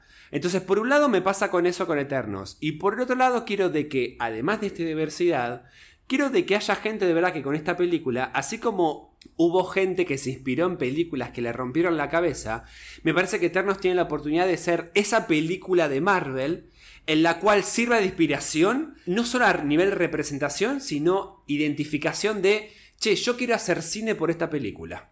Quiero hacer cine porque vi porque veía películas de superhéroes o no me interesaban los superhéroes, pero vi Eternos y vi diversidad, vi oportunidad, vi apertura de cabeza. Entonces digo, Eternos es, es lo que puede cambiar el rumbo de todo el MCU, básicamente. Obviamente es el primer paso, digo, después puede haber un montón de productos que sigan más la línea tradicional, pero digo, para mí Eternos no es solo, em, es un gran producto, es una oportunidad a, algo superior en cuanto a calidad de producción. Entonces me parece que juega con fuerzas o variables que trascienden el cine. Totalmente. Es que yo creo que en ese punto el MCU, por lo menos para mí, en lo personal, hizo un quiebre con Civil War al traer la temática política tan, tan de agenda que estaba en ese momento y la plasmó súper bien en las dos posiciones de los dos eh, líderes encontrados, uno queriendo responder a lo que quiere el mundo y, su, y su, dejarse subyugar por la ONU versus el que dice eh, que no, que no vamos a hacer lo que quieran otros porque eso ya es manipularnos. Me parece que este es otro paso, el, gran, el otro gran paso, incluso antes que Capitana Marvel, porque yo tengo mis cuestiones encontradas con Capitana Marvel como primera película con una protagonista al frente. Eh, creo que este va a ser el segundo gran quiebre de Marvel a nivel de decir, bueno, estamos jugando otra cosa. No somos solamente piñas y gente que vuela o con superpoderes que también, como decía Hero y de, de WandaVision, dame la pelea, yo la espero, la quiero, la necesito. Pero ese otro componente me parece que puede llegar a estar en Eternals a nivel de Civil War y, ojalá suceda. Y si no sucede, también va a estar todo bien, porque no tiene que ser siempre cada película que ves la mejor de todas. Eso de estar acostumbrados a pedirle a Marvel que cada película sea la mejor, cortémosla un poco con eso porque no pueden ser todas la mejor. Tal cual. a ver, ya vamos casi 30 películas. O sea, chicos, tampoco puede ser todo obra de arte. A ver, Ant-Man apareció cuando veníamos de Guardianes, que la había roto por todos lados, y veníamos de la primera Avenger y qué sé yo. Y, y Ant-Man, boludo. Humor, claro, y Ant-Man, boludo, la disfruté de una manera. Era la típica comedia eh, media familiar, ponele, pero que me caía de risa de principio a fin. Yo disfruté mucho Ant-Man. Y es una película más. No es que tipo me rompió la cabeza. Pero la pasaste bien. La pasé genial. Pero digo, eh, a veces está bueno cuando también te, despegas un poco del papel de consumidor y le querés poner un poco más de impronta cultural, de aporte a lo que puede llegar a ser simbólica y culturalmente a lo que es eh, eh, el resto del mundo, digo. Pero mm, es verdad que me parece que el equilibrio de WandaVision está bueno, porque tal vez hay gente que se quejaba de que eh, me gusta mucho WandaVision como habló de la sitcom y después se fue muy Marvel los últimos dos capítulos, y hay gente que dice, ay, qué aburrido de WandaVision, pero los últimos dos capítulos son buenísimos porque es lo que me gusta de Marvel. Ay, me gusta cuando esa gente, ponele, la que le gusta el pochoclo, eh, se queda también con un poco del mensaje de decir, no, bueno, pero está bueno. Me, gusta la idea de que te abra la cabeza, pero a, cada, a la manera de cada uno y una. No todos tienen que pensar eternos como la mirada filosófica, retrospectiva, del origen, de la diversidad, qué sé yo. Digo, ¿querés saber eternos para disfrutarla? Perfecto, anda. Pero si te logra abrir un poquito la cabeza y entender de que, che, está bueno que no todos los eternos sean rubios o hombres heterogéneos, heteronormados, y si entendés eso un poquito, entonces el impacto simbólico sirvió. A menor o mayor escala, pero sirvió. Entonces me parece que Marvel se la está jugando, ojalá que se la juegue por ese lado. Total, después tenés eh, Avenger 5, Avenger 6 y lo que sea. Eh, igual otra cosa que lo que estabas diciendo, para mí Black Panther también marcó mucho un, un, aporte bastante importante. Me cagaste la pregunta porque iba a ser un, como un paréntesis y porque me quedé con lo de Civil War y dije, ¿Black Panther no te pareció un, como un quiebre? En lo que venía haciendo Marvel. Es que yo ya lo tomo a Black Panther como parte del quiebre que hizo Civil War. Claro, ay, ah, claro. yo lo integro, porque que, aparezca la temática de Wakanda y la temática racial no tan explícita, porque como fue el fenómeno de decir, che, de, de las organizaciones barriales de los barrios de gente negra están comprando entradas a mansalva para los pibitos que no pueden ir, eso sí fue con Black Panther, pero me parece que ya haberlo introducido de manera tan pregnante en Civil War, ahí ya se dio el quiebre. De que tengas un tipo que es tan poderoso, que tenga todo esos, eh, ese trasfondo que después vamos a conocer, pero que te intriguen y que te lo, te lo hayan dado a conocer ahí, ahí ya de, yo ya ahí vi el quiebre de Black Panther más allá de la película en, en sí por sí mismo. Claro, pasa, pasa que para mí Black Panther está como a 20 pisos más arriba que Civil War en términos de, lo que a mí me parece como película. Pero es verdad que Civil War es. O sea, Black Panther no existiría sin Civil War. Y claro. Black Panther se luce mucho como personaje, o sea, T'Challa. en Civil War para mí. De hecho, creo que se luce, no sé si igual o más que Spider-Man. O sea, con todo el hype que había por Spider-Man, porque es el personaje de Marvel. Pero como personaje en términos de construcción, T'Challa es de lo más importante y de lo mejor que hay en Civil War. Sí. Hemos hablado mucho la edición de este capítulo va a ser complicada. no sé quién lo va a hacer. Ojalá salga cuando tiene que salir. Siempre digo lo mismo, termina saliendo, pero bueno, después termino muy cansado. Hay muchas buenas noticias, que es que después viene el estreno de la película, que todos la vamos a ver y vamos a resolver nuestros, nuestras intrigas sobre si estará a la altura de nuestras expectativas o no. La otra buena noticia es que se viene mi cumpleaños y ahí voy a disfrutar y, y descansar. No, mentira, voy a tener que editar y, todo, pero bueno, no importa. Eso te, iba a eso te iba a decir, perdón, porque levanté la mano, pero la gente no me ve porque todavía no estamos en Twitch, pero ya vamos a estar. Es verdad, me lo sacaste de mano, pero yo quería decir que antes que Eternos, se viene tu cumpleaños en ¿Sí a propósito? O sea, Victoria habló con Chloe Zhao y dijo, yo quiero que estrenen la película el día del cumpleaños de mi sobrino. Y lo estrena efectivamente el 4 de noviembre. Es un regalo de cumpleaños para mí, definitivamente. Y ah, dato de color, si bien vos te tomaste el trabajo, no hacía falta, Ger, yo lo hacía por vos, te tomaste el trabajo de buscar las entradas, eh, como uno de los regalos de tu cumpleaños, yo te pagué no solo la entrada, sino las entradas, porque la vamos a ir a ver dos días. Sos muy gentil, Gonzalo. Te agradezco desde el fondo de mi corazón. Oiga, es un yo te dije, desde tal fecha hasta tu cumpleaños es todo regalo. La comida, las entradas, además de lo más simbólico. Pero digo, mirá qué buen amigo que soy. Leti, ¿vos tenés amigos así que te regalen entradas de cine porque sí? No. ¿Viste? Aprecia, Germán. Aprecialo. Y si tenés amigos similares, ninguno va a estar a la altura del amigo que tengo yo. Ay. Hablas de mí, ¿no? Eh, lo dejo a tu criterio. porque no decís Gonzalo, a la puta madre. No decís Gonzalo. Leti, te puedo asegurar que este es uno de los capítulos en los que más me he divertido en la historia de este podcast, que ya lleva casi 100 episodios. Así que te quiero agradecer desde el fondo de mi corazón que hayas venido y espero tenerte nuevamente con nosotros en un futuro no muy lejano. Por favor, cuando quieras. La verdad que no puede ser lo que nos estamos divirtiendo haciendo esto agradecidísima, tenía muchísimas ganas de compartir con ustedes algo al aire por fin. Eh, porque las veces que, vos viniste Gera Camino yo no estaba. O estabas tipo de, oyente, estabas ahí presenciando. Claro, estaba, estaba de. Sí, estaba produciendo y llevando los tiempos y qué sé yo, esas cosas que hoy se nos fueron a la mierda. Pero sí. Eh, así que nada, esto es eh, ojalá la primera de, de varias.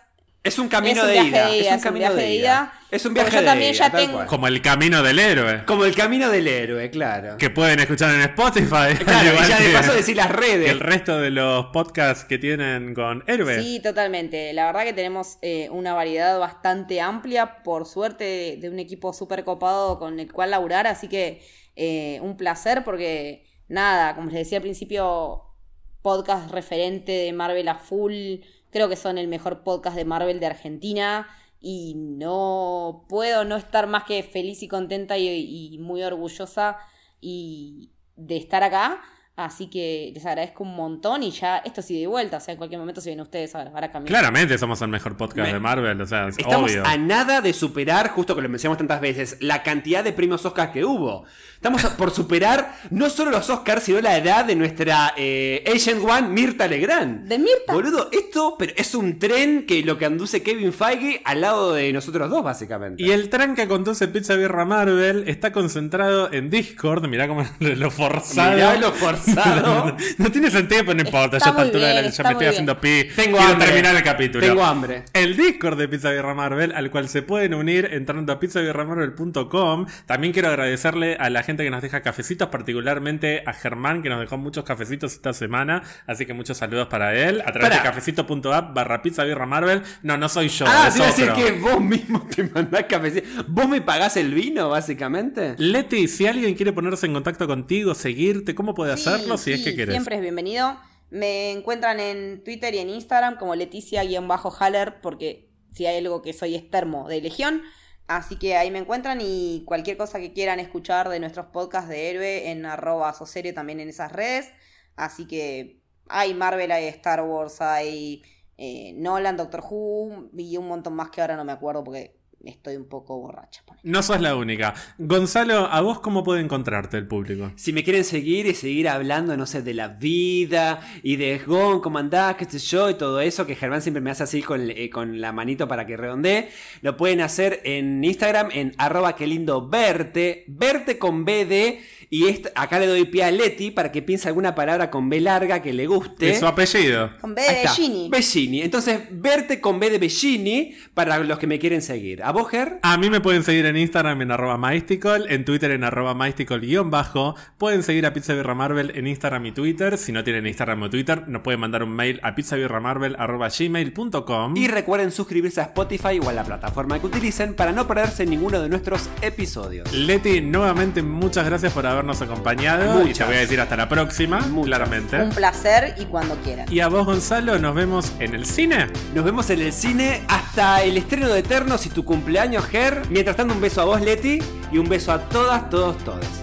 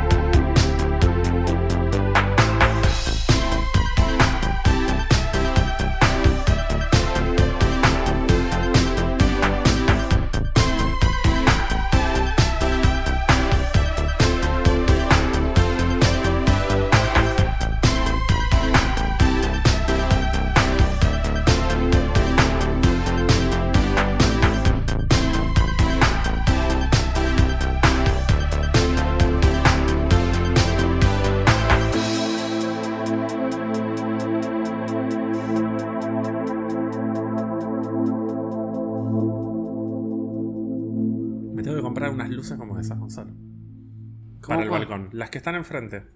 No las veo de acá. Ay, sí, yo Necesito quiero una. luces para mi balcón. Sí, pero además te quedarían re lindas. Yo quiero un tipo de esas luces, pero para mi, mi pasillo de las manos. Ah, nunca te dije, pero tenés que Semana que poner mis mi manos. Tus manos. es- ¿Cómo? esta es la escena post del episodio. No, la- las Yo lo manos. tiro, pero bueno. Tenés que poner tu mano en mi pared. ¿Qué? No entendiste. Bueno, no importa. Es que no te escuché porque estaba hablando encima. No digo que la semana que viene es mi cumpleaños, pero bueno.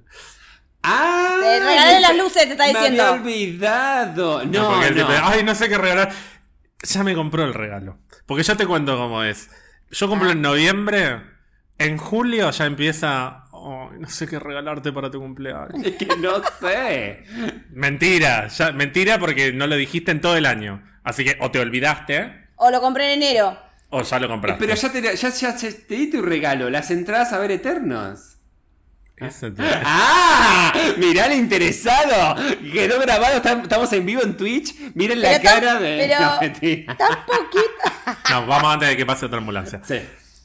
Ella había dirigido dos películas. La primera en 2015 se llama. La primera, que es de 2015, se llama Songs My Brothers Taught Me. O sea, lo dije como el culo, el Fernet. La primera, que es de 2015, se llama Songs My Brothers Taught Me. No puedo decir. So- told me. Decilo, Tots. de- No, decilo vos, decilo vos. No, no, no, no. La primera, que es de 2015. Estúpido. No, el inglés, el inglés ferneteado es jodísimo. No, pero hablo todo el día en inglés, no puede ser que no me salga esto. La primera, que es de 2015, se llama Songs My. No, no seas idiota. Perdón. La primera, que es de 2015, se llama Songs My Brothers Taught Me. O sea. Pero lo dije bien. ¿Me dijiste bien? Pero está tentado, está tentado. No, es que se empezó a reír el estúpido. Sí, por eso, No, no. porque te estoy mirando para la, la guitarra. perdón, perdón, sí. Respira hondo.